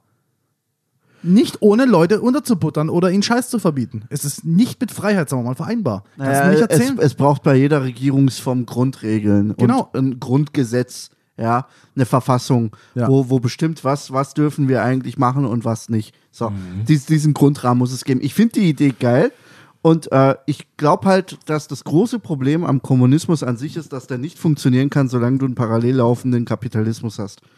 Weil dann Den du brauchst, um in der Welt zu überleben. Naja, wenn wir auf einen Schlag komplett auf der kompletten Erde von jetzt auf morgen Kommunismus einführen würden, ohne dass es ein konkurrierendes Wirtschaftssystem gibt, glaube ich, könnte es funktionieren. Aber es ist ein anderes Thema. Der, Also- Punkt, der Punkt ist, wenn du das halt nur schrittweise einführst, dann hast du immer noch den Vergleich. Und du siehst, okay, Moment mal, mir gehört jetzt nichts und der fährt einen Ferrari. Ja. Genau. So, und warum So. ist das so? Genau, warum ist das Ja, so? na klar. Warum darfst bin du ich studieren gehen und ich Genau, muss einen Kanal genau, reinigen? Genau, und, genau. und in der, äh, die Grundvoraussetzung, die bei Star Trek gegeben ist, damit das alles überhaupt funktionieren kann, und das ist halt extrem utopisch, bei Star Trek sind alle Menschen genau. mega gut gebildet und vernünftig und denken an das große Und sie, Ganze. sind, sie unterliegen alle diesem gleichen System. Es Ja. gibt keinen Kapitalisten, und, der, der das, versucht, Wohlstand und Reichtum anzuhäufen. und das System bei Star Trek funktioniert nur deswegen, weil ein Andy versteht, dass er keine Villa in Malibu braucht, sondern einem Andy im Star Trek-Universum reicht es, ähm, in seinem Dorf in der Nähe von Karlsruhe zu leben und dort sich seinen Studien über Warpfeld-Theorie äh, und, und Yoga-Gymnastik Aber was ist, zu wenn jetzt eine Milliarde Menschen Und- in dem Dorf ja, leben wollen? Genau, und das ist halt bei Star Trek das Unrealistische, dass wirklich alle oder fast Ja. alle Menschen Ja, aber welche so Motivation- vernünftig sind zu Aber- verstehen, Ja, genau, aber welche Motivation sollte ich in, diesem, in dieser Utopie haben, das zu wollen? weil dich Warpfeld-Theorie so begeistert. Nein, welche, welche, welche Motivation sollte ich haben, jetzt ein Strandhaus in Malibu haben zu wollen? Oh. In, in dieser utopischen Welt. Weil das Malibu eine, schön ist Weil das eine voll geile Gegend ist. Ja, und ich kann auch mit einem scheiß Raumschiff irgendwo anders Ja, dahin fahren. aber ich will jetzt, ich interessiert mich nicht, ich will jetzt einen Strand aus dem Ma Gibt genug Leute, kann ich dir versprechen. Ja. Das kann ich dir aber dermaßen versprechen. Ja, ich wäre auch gern Sternflotten-Captain. Ja, richtig. Dafür muss ich arbeiten. Ja, also, die Dis also die- unser Planspiel dreht sich gerade ein bisschen im Kreis. Ihr merkt es, es steht und fällt halt alles mit der Vernünftigkeit, mit dem Altruismus der Masse. Und wer kontrolliert, dass nicht doch einer sich irgendwie zu einem Staatschef hocharbeitet, die anderen Menschen äh, tyrannisiert oder eine Mafia gründet? Wer kontrolliert das? Ey, Und wenn es einer kontrolliert, wer kontrolliert, dass der das nicht macht? ey, Richtig. Ich habe ich hab meinen utopischen Star Trek-Traum erfüllt. Ich lebe davon, dass ich mit zwei guten Freunden und äh, im Prinzip mit äh, vier guten Freunden äh, kranke Podcasts aufnehme. Ähm, und wir machen das in Hamburg äh, bei den Kack- und Sachfolgen in einem äh, abgefuckten, aber geilen, weil es unseres ist, kleinen Scheißstudio in Barmbek Süd. Richtig, es ist euer. Aber es ist, es ist, es ist voll geil, aber jetzt mal ehrlich, was, das, wa- was noch geiler ist, als in Barmbek Süd in einem scheiß Gewerbegebiet zu podcasten, wäre in Malibu Beach am Strand zu podcasten. Ja, richtig, richtig. Verfickte Scheiße, da will ich hin, Mann. Was ist mit der Mondkolonie? Oder der Marskolonie? Wäre das Auch. keine geile Location? Nee, da habe ich nicht den Strand. Egal welche. Wenn du Den jetzt, hast du auf dem Holodeck. Andi, wenn du jetzt eine geilere Location definierst, dann wollen halt alle dahin. Ich ja, dann man ich immer das weiterspielen. Holodeck-Farb. Weißt du? Also, ich, Haben wir genug Holodecks Du- du für hast- 80 Milliarden Leute von der ganzen Föderation? überleg mal, du gehst in den Supermarkt. So, du hast fünf, 25 Millionen Biere zur Auswahl. So. Du willst aber immer nur eine Sorte. Von mir aus Perlebacher. So, weil Perlebacher für dich geil ist. So, kein, es gibt keinen Mangel an Perlenbacher. Den gibt es einfach nicht, weil es wird genügend davon produziert. Und es gibt keinen Streit, weil du jetzt unbedingt Perlebacher willst und ich will, keine Ahnung, Warsteiner oder irgendein anderes Scheißbier. Ja. Geht so lang, solange alles genug da ist. Ja, genau. Ja. Und das ist ja. Ich sag, es geht dann los, wenn irgendwas nicht genug da ist. Und es wird immer irgendwas nicht genug da sein. Aber mit Replikatoren und der Technologie hast du von allem den Überfluss. Du hast nicht mehr das Bedürfnis mehr, als du persönlich verbrauchst, zu besitzen zu wollen. Ja, wenn es dir reicht, ja. Aber Ja. wenn jetzt der nächste ein Land dort hat und der andere will ein Land auch dort, dann geht's los. Und es ist einfach so. Ja, Land, Land ist halt eine natürliche Ressource, die begrenzt ist. So, und es wird auch andere noch andere Ressourcen geben, die begrenzt sind. Bier jetzt vielleicht nicht, kriegen wir unbegrenzt hergestellt, wenn es pressiert, vielleicht in so einer Utopie. Aber es wird immer was geben, es wird immer einen Konflikt geben und es wird immer jemand geben, der sich an die Spitze der Hierarchie, wie auch immer sie aussieht, hocharbeitet. Ja. Aber es ist jetzt mal egal. Es Ja, geht und dann jetzt- bin ich- es, dann es bin geht ich- jetzt darum, ist Star Trek tatsächlich eine, repressi äh, eine repressive ähm, äh, ein repressiver Kommunismus. Also ich wir sehen denke- aber nur die geilen Seiten. Ich denke, mit der Diskussion müssen wir zu dem Schluss kommen, dass dem so ist. Wir müssen, Sein könnte, wir sein ja könnte. nicht. Also wir, wir müssen leider tatsächlich sagen, ganz ehrlich, dass wir aus der Star Trek, aus den Serien und den Filmen nicht genug Informationen bekommen, um das abschließend zu klären, weil die Perspektive der Zivilbevölkerung bei Star Trek sehr begrenzt ist. Es gibt nur sehr wenige Folgen, wo wir wirklich mal Situationen aus dem Alltag von Zivilisten oder sogar auf der Erde sehen. ja, das stimmt. Die Informationen, die sind einfach zu gering. Also ich muss ehrlich sagen, die wir stehen ja auf abgespacede Fantheorien. Die Idee, dass PK und Co. verblendete Propagandisten sind, die kann, die fühle ich null. Natürlich nicht. Aber man hat so wenig Info, Ja, dass richtig. es sein könnte. Also jetzt Richtig. mal, wenn man mal Richtig. wirklich einfach mal alles zulässt, natürlich äh, glaube ich das nicht. ja. Und, ja, ja. Aber Aber heißt, wir- glaube genau. ich nicht. Es ist, es ist nicht so, weil so wurde es nicht geschrieben und glaube auch nicht, dass äh, Roddenberry das so vorhatte. Aber mangels der Beweise dagegen Richtig. könnte man so Ja. eine Theorie aufstellen, Genau. sagen wir mal so. Wir können aus dem Star Trek Canon aus hunderten von Folgen diese Frage weder beweisen noch ähm, die Banken. Äh, es ist aber eine spannende Fantheorie. Aber man müsste dann so Sachen sehen, wie sind die Leute zu ihren Jobs gekommen? Gab es Fetterless Wirtschaft? Das ist ja immer genau das, was dann passiert. Wir- also, wenn, wenn die Ressourcen nicht vorhanden sind, was sie nie sind, also für alle, es geht ja immer los. Okay, wer darf studieren? Es können nicht alle studieren. Wer macht das? Es muss einer ein Haus bauen. So, dann musst du die Leute dazu zwingen, wenn du Planwirtschaft hast. Und wenn du Leute dazu zwingst, wenn du Planwirtschaft hast, muss es einer entscheiden. Und sofort, Mhm. in der Sekunde hast du Planwirtschaft, in der Sekunde hast du Fetterless-Wirtschaft, in der Sekunde, ah, okay, alles klar, Ja. ich sorge dafür, dass dein Sohn studiert und der andere nicht und so weiter. Dann müsste man sowas ja zumindest mal in den Laufbahnen der Leute gesehen haben. Kam sowas vor? Wie ist Picard Nein. zu seinem Ding? Das ja, waren eigentlich alles immer super Draufgänger, aber weil sie so gut sind, haben sie dann doch den Job gekriegt. So war Richtig. Picard, so war Kirk. Also sehe ich da auch nicht. Also ich muss Ja. sagen, es ist zwar eine coolere Theorie als der Superkommunismus, aber ich sehe es nicht. Richtig. Also es bleibt eine Fantheorie. Wir Ja. können es lässt sich nicht wirklich belegen. Ja. Ja, also ich, ich, ich muss sagen, in dem Fall ist wahrscheinlich der Kommunismus oder ein Superkommunismus tatsächlich der falsche Begriff für das, was wir in Star Trek sehen. Ich glaube, dass diese Utopie, die da dargestellt wird, Elemente des Kommunismus beinhaltet, aber doch ganz klar du Schwierigkeiten bekommst aufgrund der Natur des Menschen. Ja. Wenn, wenn wir alle nicht fühlende, nicht gierige Wesen wären, eine Maschinenkolonie, dann würde das sofort super funktionieren. Weil der Maschine ist es scheißegal, ob die jetzt im 34. Stock in, im Wartungslager B äh, abgestellt wird oder am Strandhaus in Malibu. Da sind wir dann bei den Borg. Aber so eine Maschine würde auch niemals einen Kommunismus entwickeln, weil einen Kommunismus entwickelst du nur dann, wenn du weißt, dass es Neid gibt und wenn du versuchst, es zu mitigieren. Nur deswegen gibt es ja diese ja, aber das Theorien. funktioniert ja nicht. Wenn das es allen scheißegal wäre, würden wir auch nie drüber reden das, müssen. Das haben wir ja gerade festgestellt, dass Ja. das nicht funktioniert, Richtig. weil eben dieser Neid da ist. Genau. Ja? Genau. Und deswegen, das ist das, was ich sage. Der Kommunismus kann mit einem Wesen Mensch, mit seinen Eigenschaften und mit seinen Bedürfnissen und mit seiner Art nicht funktionieren. Ja. Genau. Man muss auch, Ja. man muss auch wirklich unterscheiden zwischen Humanismus, dem Versuch, es allen so gut wie möglich zu machen, äh, Tragödien äh, zu vermeiden, Menschens Leid zu vermeiden und das und der ganze Scheiß und Fairness zu schaffen. Also Fairness und gleiche Chancen, das darf man nicht verwechseln mit Kommunismus und dem Ja. Streben des Kommunismus. Ganz Ja, wichtig. richtig. Zwei versch- Leider hören die Dinge sich manchmal ähnlich an und viele verwechseln es gerne, aber sie sind unterschiedlich. Es gibt auch noch spannende andere Regierungsmodelle, die wir im Star Trek-Kosmos sehen. Da gibt es zum Beispiel die Klingo Klingonen, die zu TOS-Zeiten bei Kirk und Co. Ähm, von der Idee her vermutlich an die alte Sowjetunion erinnern sollten. Schroff, unfreundlich, diplomatisch heikel, aber auch irgendwie so auf imposante Art einig. So, die, die, die sind, das sind zwar Arschlöcher, aber die haben alle dieselbe Idee und stehen vereint.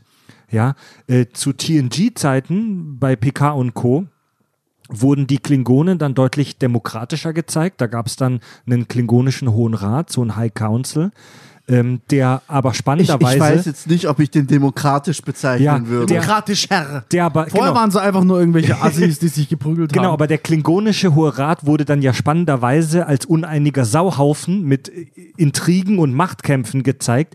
Ähnlich wie bei den Romulanern, über die wir ja auch schon intensiv gesprochen haben, mit ihrem Senat und den ganzen Senatoren. Also hier sehen wir im Prinzip eine korrumpierte Dikt äh, Demokratie.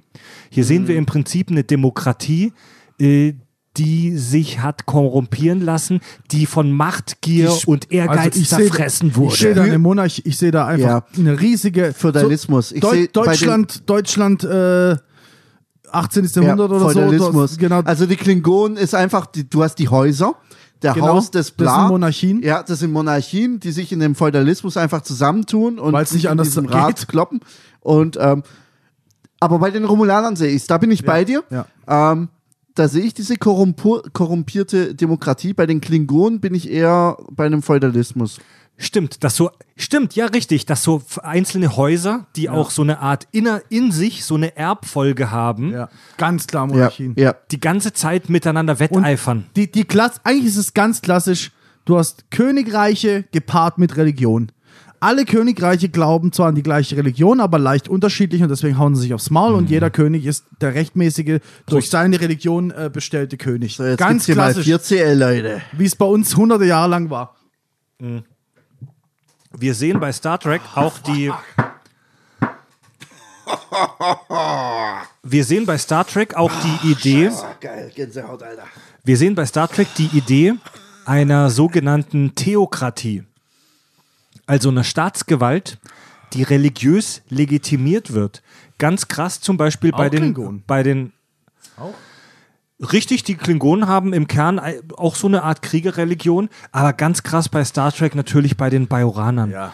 Bei den Bajoranern werden ähm, auch so an. bei den Bajoranern werden Regierungsentscheidungen damit begründet, dass das unsere Gottheit, in dem Fall die Propheten, so wollen. Ja, oder irgend so eine Oma mit dem Turban irgendwie äh, Genau. ein paar Glasperlen rumspielt. Und Genau, und das ist auch etwas, das nur in der Theorie funktioniert, weil de facto, und auch das sehen wir bei den Bajoranern, ist, dass die Entscheidungen getroffen werden durch einzelne Leute, die hohe religiöse Ämter haben. Aber Theokratien behauptet jetzt einfach mal, waren erfolgreicher in der Geschichte als jetzt, sagen wir mal, Kommunismus oder nationalsozialistische Scheiße. Woran machst du den Erfolg fest? Naja, An der Dauer, wo sie an der Macht waren? ja, ja, und äh, ja, Erfolg, Erfolg, äh, Dauer, Ausbreitung, also Römisches Reich, äh, die Griechen, dann äh, Wobei, das würde ich nicht als Theokratie Beim Römischen. Reich tue ich mich mit Theokratie auch schwer. warum? Naja, die römische Religion in Anführungszeichen war ja im eher Prinzip eine Nebenrolle. Also, Also die, die- hatte, die hatte ja keine, die Ämter äh, der Ja. Regierung waren nicht durch die Religion legitimiert. Die, die römische, in Anführungszeichen, Religion war ja ein Rip-Off der alten griechischen Mythologie und die haben jetzt, soweit ich weiß, keine Entscheidungen getroffen, weil äh, Saturn das so wollte. Und die Römer, und die Römer, ja, nee, nee, nee, aber die Römer, oder, zum Beispiel äh, Cäsar, so ein Scheißdreck, war der nicht von, von den Göttern auserwählt. nicht so wirklich. Na. Also ich bin jetzt kein Römer-Profi, aber Wenn nicht, dann nehme ich es zurück, aber ich, nee, nee, nee. ich hätte schwören bei, können, es bei, wäre so. bei Cäsar war das nicht so ein Ding, dass jetzt Saturn oder Jupiter ihn auserwählt haben. Nee, nee, nee. also nee. dann halt nee, die nee. Schreckensherrschaft des Vatikan über 500 Jahre über ganz Europa, dann nehmen wir halt das. Ja, also die, die, die klassischen Monarchien, die wir in Europa kennen, da könnte man Alles Gott gegeben. Die, das ist halt alles äh, göttlich legitimiert. Ne? Ja. Ja. Wie, spannend ist da zum Beispiel auch, auch über die haben wir schon gesprochen, das Dominion bei Deep Space Nine. Das ist ja im Prinzip eine, das, ist eine das ist geil, ja. das ist ja eine, eine Fake. äh, Theokratie, weil die Gründe, die an der Spitze stehen, das sind reale physische Wesen und das wissen die auch.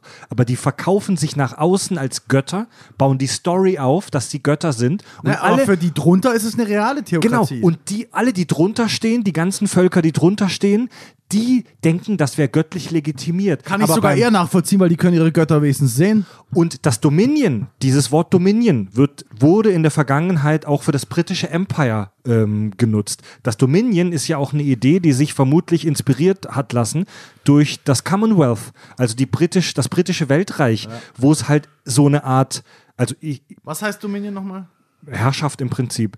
Also ich stelle das jetzt sehr, sehr stilisiert und simpel dar, aber auch im Commonwealth gab es halt die Herrenrasse, also die Engländer, und die haben die Kolonien auf der ganzen Welt aufgebaut, die für sie gearbeitet haben. klar. Wie im Dominion. Die Gründer lassen die Worta für sich arbeiten, die Worta lassen die Jem'Hadar und die anderen äh, Untervölker für sich arbeiten. Ja, richtig. Äh, Das ist halt so ein krasser Mit, Kolonialismus. noch mit dem kleinen Zusatz, dass äh, ähm, die Briten die Inder nicht gezüchtet haben, aber die, äh, das Dominion hat äh, die Wort nicht, die, doch die Water gezüchtet und, nee, verändert, aber gezüchtet haben sie die, wie, wie heißt die nochmal eins drunter? Jem'Hadar, Die haben sie, glaube ich, gezüchtet, ne? Genau. Das Dominion wurde auch äh, als so eine Art Antiföderation konzipiert. Also die Föderation und das Dominion sind ja eine ähnliche Idee, so ein Völkerbund. Nur bei der Föderation ist es alles demokratisch legitimiert und jeder hat ein Mitspracherecht. Beim Dominion hast du halt eine Sklavenrasse. Du, Es ist halt ein Völkerbund, der sich gegenseitig Also, versklavt. ey, ich finde, ich find, das Dominion ist einer der Höhepunkte in, in, der, in der Star Trek Lore. Absolut, Das ist absolut. eine der geilsten Ideen, auch wenn es allein um Geschichtsschreibung geht, was die da abziehen konnten mit Dominion, die Dominion-Kriege, von denen es ja zwei gab, ne? Mega geil. Super interessant sind zum Beispiel auch die Vulkanier. Über deren Herrschaftssystem wissen wir auch sehr wenig, aber ähm, das, das ähm, Herrschaftssystem der Vulkanier ist wohl eine sogenannte Meritokratie. Das Wort äh, kommt auch natürlich aus dem Latein. Meritum heißt so viel wie Verdienst. Äh, eine Meritokratie ist eine Herrschaftsform, in der Personen aufgrund ihrer anerkannten individuellen Leistungen oder besonderen Verdienste ausgewählt werden, um führende Positionen zu besitzen. Also in de, innerhalb der vulkanischen Regierung kommst du hoch, indem du zum Beispiel akademische Leistungen zeigst. Also in unserem Demokratiesystem jetzt auf der Erde, hier in den meisten demokratischen westlichen Ländern, ist es ja so, dass du rein theoretisch keinerlei Verdienst vorweisen musst. Theoretisch kann ein Farb, wenn er eine coole Kampagne fährt, zum ähm, jetzt gewählt Bürgermeister. zum Bürgermeister werden und dann kommt er irgendwann in den Landtag und dann kann er vielleicht irgendwann sogar Bundes, äh, ähm, Bundeskanzler werden. So. Obwohl du keinerlei Schulabschluss hast, du hast keinerlei vorweisbare Bildung, du hast Jetzt einfach, kommt's raus, du bist einfach ein Ja, charismatischer Typ, du hast irgendwas erreicht. So. Bei den Vulkaniern ist es so, dass derjenige an die Macht kommt, der halt an der vulkanischen Wissenschaftsakademie den höchsten Rang erreicht hat. Ja, aber das ist äh, in der Theorie wunderbar, aber in der Praxis natürlich wieder schwierig, weil du hast wieder Beziehungen und Ja. viel Politikgeschwafel und wer entscheidet, welche Errungenschaft relevant ist und welche nicht. Ja. Weißt du? Genau, und genau, wenn du das weiterdenkst, wird dann die Macht auch wieder von einer kleinen Gruppe ausgeführt, Genau. nämlich, nämlich die Leute, die zum Beispiel an der vulkanischen Kommst du Wissenschaft. drum rum. Du kannst es ähm, drehen und wenn du willst, du kannst Regierungsformen erfinden, wie du willst. Äh, Du kommst nicht drum rum. In dass der Theorie sind sie alle, alle geil, aber mit den Eigenschaften, die wir nun mal als Mensch innehaben, funktioniert ein Großteil davon leider nicht. Demokratie ist die schlechteste Regierungsform, aber die beste, die wir kennen. Ne? Ja. Warum ist die schlechteste Regierungsform? Das ist halt ein Zitat. Ich weiß gerade nicht mehr, wer es gesagt hat, aber das ist ein Zitat, dass Demokratie voll der Scheiß ist, aber es ist halt das Beste, was wir kennen. ja, Ja. ja, Ähm, ist, ja. Ja, und es gibt einen interessanten, so als, als, als Rauskommer für heute, es gibt einen interessanten äh, Blogbeitrag au, tatsächlich auf der offiziellen Star Trek Website, äh, A Beginner's Guide to Interstellar Politics. Und der Autor äh, ist der Meinung, dass die Regierung im Star Trek-Universum, die am ehesten unserer heutigen Zeit entspricht, die der Ferengi ist. Ja.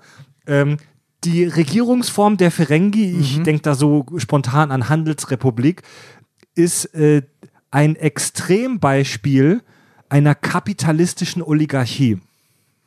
Also das Wort Oligarchie bedeutet ja so viel wie eine, eine sehr, sehr kleine Gruppe hat einen großen Teil der Macht inne und auch des Reichtums inne.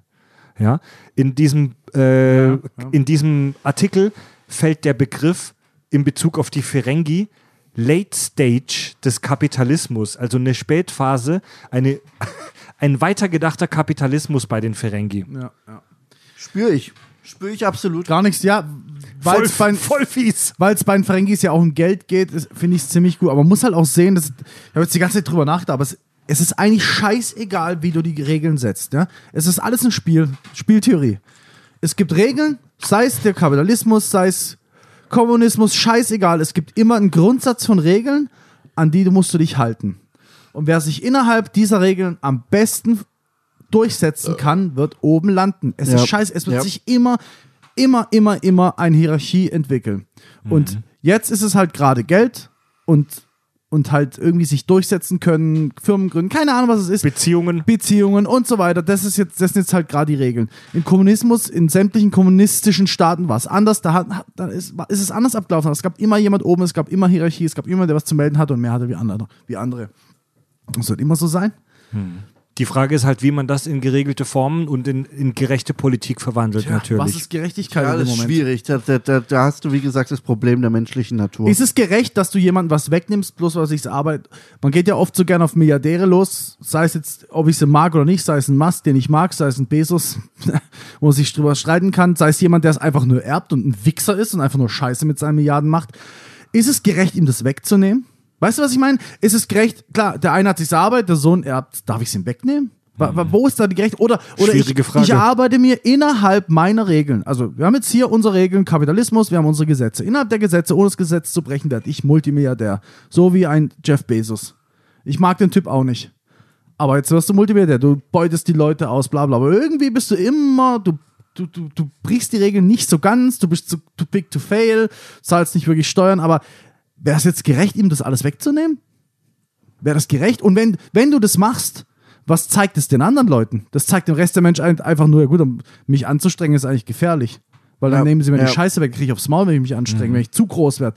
Es ist ein super schweres Thema. Ja. Und wenn du, deswegen gab es in der Menschheitsgeschichte, also ich glaube, dass es deswegen ist, immer große Resets.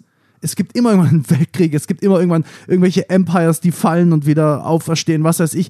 Weil es irgendwann hat sich alles so verteilt und festgefahren und dann gibt es auf die Schnauze. ja. Ja. Es war bis jetzt immer so. Immer, immer. Zum Beispiel auch, was, wenn, du- wenn du mal die Geschichte anguckst, am Zweiten Weltkrieg in Deutschland. Wie war das? Jeder hat 49 Mark bekommen. Habe ich es noch richtig im Kopf? Oder 47? Weiß ich Irgendwie nicht. wurde, es wurde, niemand hatte mehr irgendwas. Ländereien und so wurden zum Teil enteignet, äh, Besatzer haben es geklaut. Manche hatten noch Länder, manche nicht. Aber es gab doch mal diesen Reset, wo alle gleich viel Geld, jeder, jeder Bürger hat so und so viel Geld bekommen, wenn ich es noch richtig weiß aus dem Unterricht. 47 Mark oder so. So, alle hatten den gleichen Start.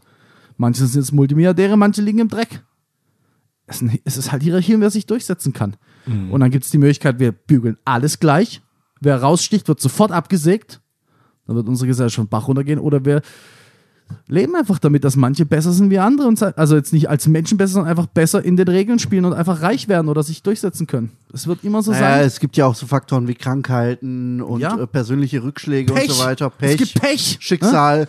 Ja, Du investierst, ich investiere, du Ja. hast Glück, ich Ja, hab genau, Pech. Genau, genau. Aber muss, da, darf man dir deswegen jetzt dein Geld Ja, wegnehmen genau, und mir genau. geben? Ja, genau. Ich weiß es Genau. nicht. Also nein, ein- nein darf man natürlich, nicht. natürlich gibt es mega viele Faktoren, die sozialen und wirtschaftlichen Aufstieg begünstigen oder auch verhindern. Ähm, einer der wichtigsten Faktoren ist da natürlich das Stichwort Bildung. So Ja. Bildung ist die Lösung für ganz viele Probleme auf dieser Welt. Chancengleichheit, das ist die Lösung. Ja. Chancengleichheit, also es darf, wenn, wenn, also wenn wir es schaffen würden in der Gesellschaft, dass es wirklich scheißegal ist, Ja. Wer deine Eltern sind. Mhm. Sind deine Eltern die letzten Hartz-IV-Penner oder Junkies oder keine Ahnung, sorry, ich wollte jetzt Hartz IV nicht schlecht darstellen, ihr wisst, was ich meine. Sind deine, sind deine Eltern übelste Junkies und du wirst in der Gosse geboren oder sind deine Eltern Milliardäre? Ja. Wenn das keinen Unterschied mehr in deinem Lebensstart macht, wie auch immer das aussehen soll, Mhm. weil dann müsste man mich dein, dich deinen Eltern wegnehmen, weil deine Eltern werden dich schon versauen. Scheißegal. Ja. Angenommen, wir kriegen das irgendwie mitigiert, dass das keinen Unterschied mehr macht. Du kriegst Bildung, alles dass jeder einen fairen Start hat und auch später, du hast ja im, auch bei uns ja so, du, hast, du kannst heute, mit, du kannst mit 40 noch dein Abi nachholen, du könntest, wenn du willst, den Kraftakt leisten und noch, keine Ahnung, Professor werden. Es geht. Ich habe sogar mal jemanden kennengelernt, der mit 30, der war tatsächlich, der, war- der war bei der Müllabfuhr, hat gesagt, das kann nicht mein Leben gewesen sein und hat dann mit Mitte 20, äh, mit Ende 20 ist er noch, hat er seinen Realschulabschluss nachgemacht, sein Abitur, ist studieren gegangen und dann war er in Pforzheim äh, Professor, wenn ich es noch richtig weiß, an der Uni. Ist passiert so gut wie nie, geht aber. Aber wenn du weißt, die Chance existiert nicht mehr, dann strengst du dich auch nicht mehr an. Es muss gleiche Chancen Ja. geben. Es, genau, und ganz, ganz, ganz zentral und wichtig, und das ist jetzt keine Special Snowflake-Meinung, ist das Thema Bildung. Wenn, ey, Es gehört zu gleiche Chancen. Wenn gleiche ich- Chancen ey. auf Bildung. ich, ich erlaube mir da einfach mal was Persönliches über euch beide, das Team Kirschwässerle, Farb und Andi, zu verraten. Ihr kommt beide aus, äh, sage ich jetzt mal ganz ehrlich, eher wirtschaftlich schwachen Familien eigentlich und habt aber beide Unterer Mittelstand. durch, durch, durch Bildung und durch äh, Engagement und durch eure Ausbildung habt ihr halt bewiesen, dass ihr Bock habt und dass ihr eine Vision habt und steht beide jetzt super gut da. Andi ist erfolgreicher Softwareentwickler in der Versicherungsbranche. Farb hat Mathematik zu, studiert, wo du zehn Jahre äh, als Student äh, echt unter schlimmen Bedingungen gelebt hast. Ich kenne ich kenn deine alte Bude und, und heute steht ihr beide sehr gut da und könnt beide stolz auf euch sein, was ihr erreicht habt. Und das ist super wichtig, diese soziale Durchlässigkeit, dass diese Membran praktisch so äh, sozial aufzusteigen nicht zu fest ist und dass man durch Bildung und Ausbildung sich verbessern kann, Und wenn man es möchte. ist obendrein wichtig, klarzustellen, dass es auch eigene Leistung ist. Wenn du die nicht erbringst, hast, also du kannst es nicht ankommen und ein Anrecht darauf haben, den gleichen Job zu kriegen Ja, ja. wie ich, wenn du Genau. die Leistung nicht erbracht hast. Das ist, das ist der wichtige Punkt. Das ist der Unterschied zwischen Chancengleichheit und Humanismus und Kommunismus. Oder was, oder Marxismus, vor allem Marxismus. Das ist der große Unterschied. Der Unterschied Ja. ist, die Leistung bringen, sich hochkämpfen können. Es kommt, es gibt, es wird dir kein, es wird dir nichts in den Weg gestellt von wegen, weil du die falsche Hautfarbe oder, also es passiert noch, aber in einer perfekten Welt passiert das nicht. Ja. Du hast definitiv 100% die gleiche Chance wie alle anderen. Wenn du sie aber nicht nutzt, hast du kein Recht, dich zu beschweren. Das ist klar. ist das Wichtige. Das ist klar. Ja, vielen Leuten ist es leider nicht klar. Ja, also das ist, das ist die schöne utopische Star Trek-artige Botschaft am Ende dieser Folge an, Genau. an alle, besonders an die jungen Hörer, die uns zuhören. Äh, natürlich sind es blöde Elternsprüche und natürlich äh, denkt ihr jetzt vielleicht im ersten Moment, ja, das haben, hat mein Papa und meine Mama auch gesagt, aber Aber ähm, be bevor du seid- zum Schlussfazit aber, kommst. Ja, warte, lass mich kurz aussprechen. Ja. Ähm, seid froh, dass wir jetzt hier in Deutschland in einer Gesellschaft leben, wo es eine gewisse soziale Durchlässigkeit gibt. Natürlich gibt es viele Ungerechtigkeiten und viel, was schief läuft, aber strengt euch einfach an in der Schule, Ja. schreibt gute Noten, Ja. findet heraus, was euch, ähm, was euch interessiert, was ihr gut könnt, was ihr gerne machen möchtet. Ähm, findet heraus, was euch fasziniert, haltet daran fest und Der, der dann, wichtigste dann wird Punkt, hoffentlich alles gut und ihr dient irgendwann als äh, mindestens Lieutenant Commander auf einem der, Sternflotten. der wichtigste Punkt ist, dass du auf, auf Basis einer soliden Bildung, für die du im großen Teil selbst verantwortlich bist, Gott sei Dank in Deutschland.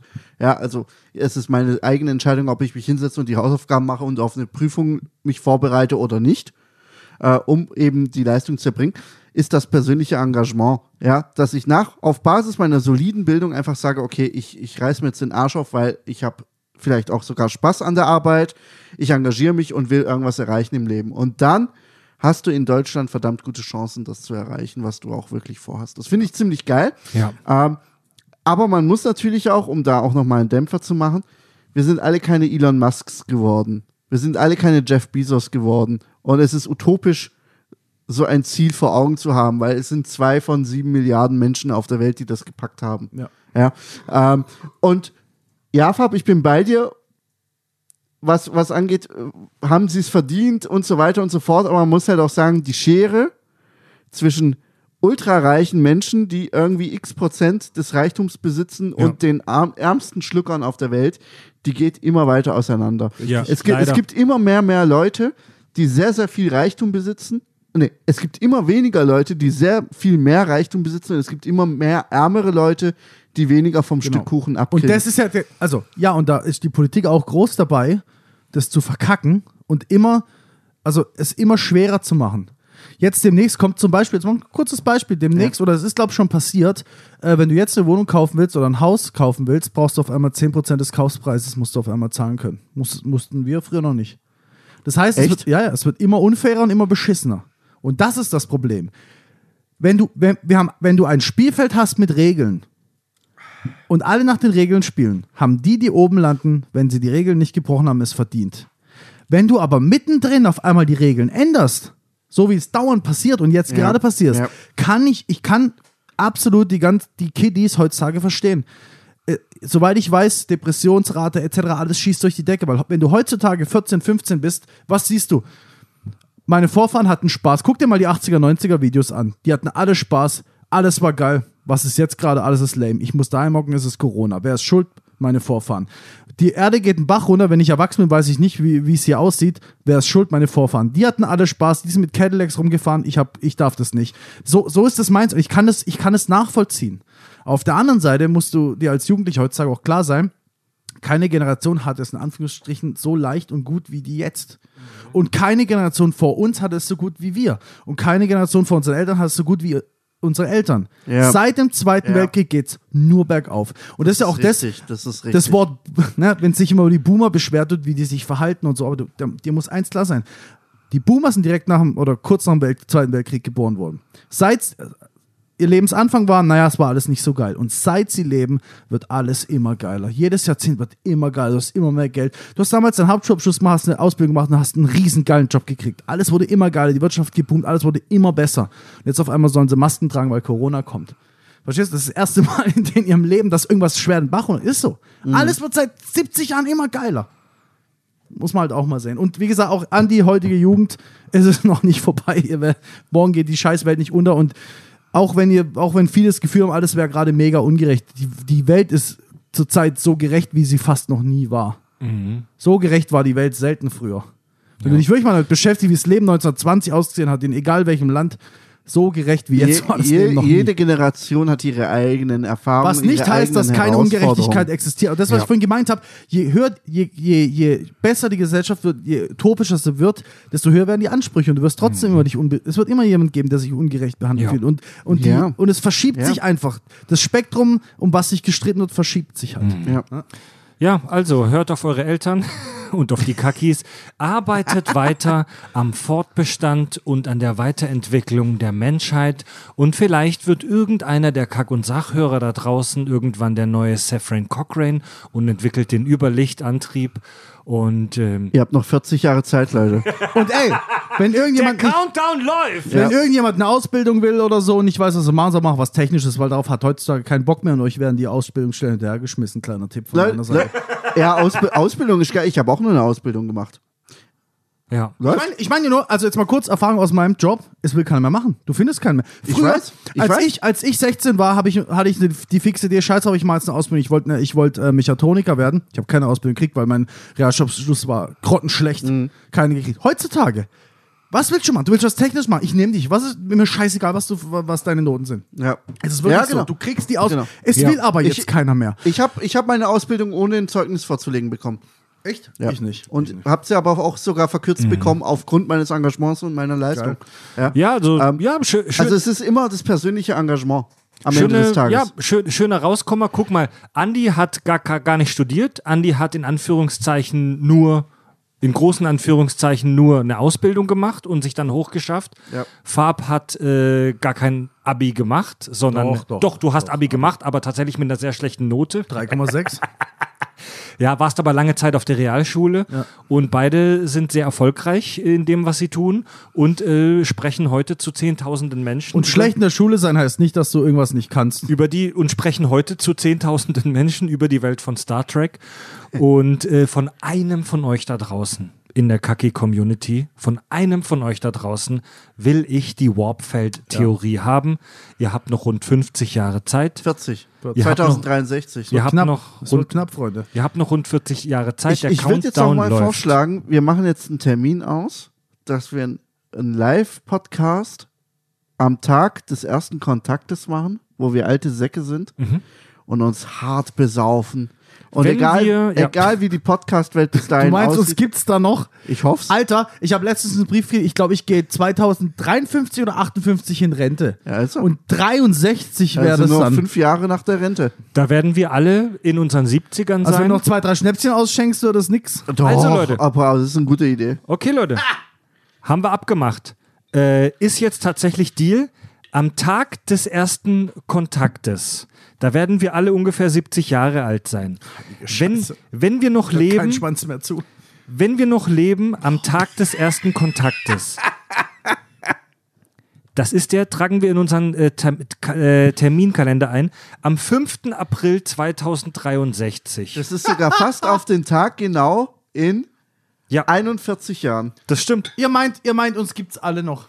Wenn Ich wir, hoff's. wenn wir die Überlebenden dieses Podcasts werde ich am 5. April 2063, Also er überlebt schon mal auf jeden Fall, wie man sieht. die werde ich per Holoschaltung kontaktieren und wir werden dann am 5. April 2063 eine Podcast-Folge aufnehmen und über die Entwicklung der Menschheit, wie sie Ja, passiert Mann. ist, sprechen. Ja, Mann. Wenn das tatsächlich stattfindet, werden so viele Tränen fließen bei dem Podcast, dass alles zu spät ist. Das wird wie die, das wird wie das Serienfinale bei DS9 und dann erfahren wir, dass Andy jetzt ähm, Dozent wird an der Sternenflottenakademie. Fab wird Professor für Kybernetik am Daystrom Institut. Nee, wir erfahren, dass wir alle nie existiert haben und du ein Spinner bist. Genau, ich krieg dann den, In- ich krieg dann den interstellaren Podcasting äh, Oscar und, und verpasst dann irgendwem eine Ich wollte Ohrfeige. gerade sagen, fangst eine Schelle Nee, nee, ich krieg die Schelle, ja, von Chris Cock. von Jean-Luc Picard. Jean-Luc Smith haut dir einen Nein. Also Leute, schöne Folge, schönes Ja, soziales und wirtschaftliches Planspiel. Darauf ein Schnäpsel. Darauf ein Schnäpsle. Abschlussschnäpsle. ja, sehr gut. Cheers. Auf viele spannende Star Trek-Themen, die wir nur besprechen können. Ah. Leute, wenn ihr diesen Podcast unterstützen möchtet ah, und wenn ihr wollt, dass wir in unserer eigenen Audio-Entertainment-Utopie weiterarbeiten können, dann unterstützt uns. Äh, über den Crowdfunding-Dienst Steady könnt ihr unseren Premium-Kanal hören. Ab 3 Euro monatlich seid ihr dabei. Dafür einfach mal vorbeischauen auf kackundsach.de. Kohle her, das knallt. Unter dem Reiter Premium äh, seht ihr da alle Infos und ein FAQ und ein Tutorial von mir in äh, ein Holo-Tutorial von mir, das ihr auf euer Holodeck laden könnt. Da kommt dann ein interaktives Hologramm von mir, das euch alle Fragen beantwortet. Oh, geil. Ja, Gibt es auch ein Massageprogramm von dir? das ist dann, das, es gibt auch eine vulkanische Lustsklave Subroutine. ja, das Die Team, buche ich jetzt. Das Team Kirschwässerle lockt sich für heute aus dem Subraumkanal aus. Andi, Fab und Fred sagen Ciao. Tschüss.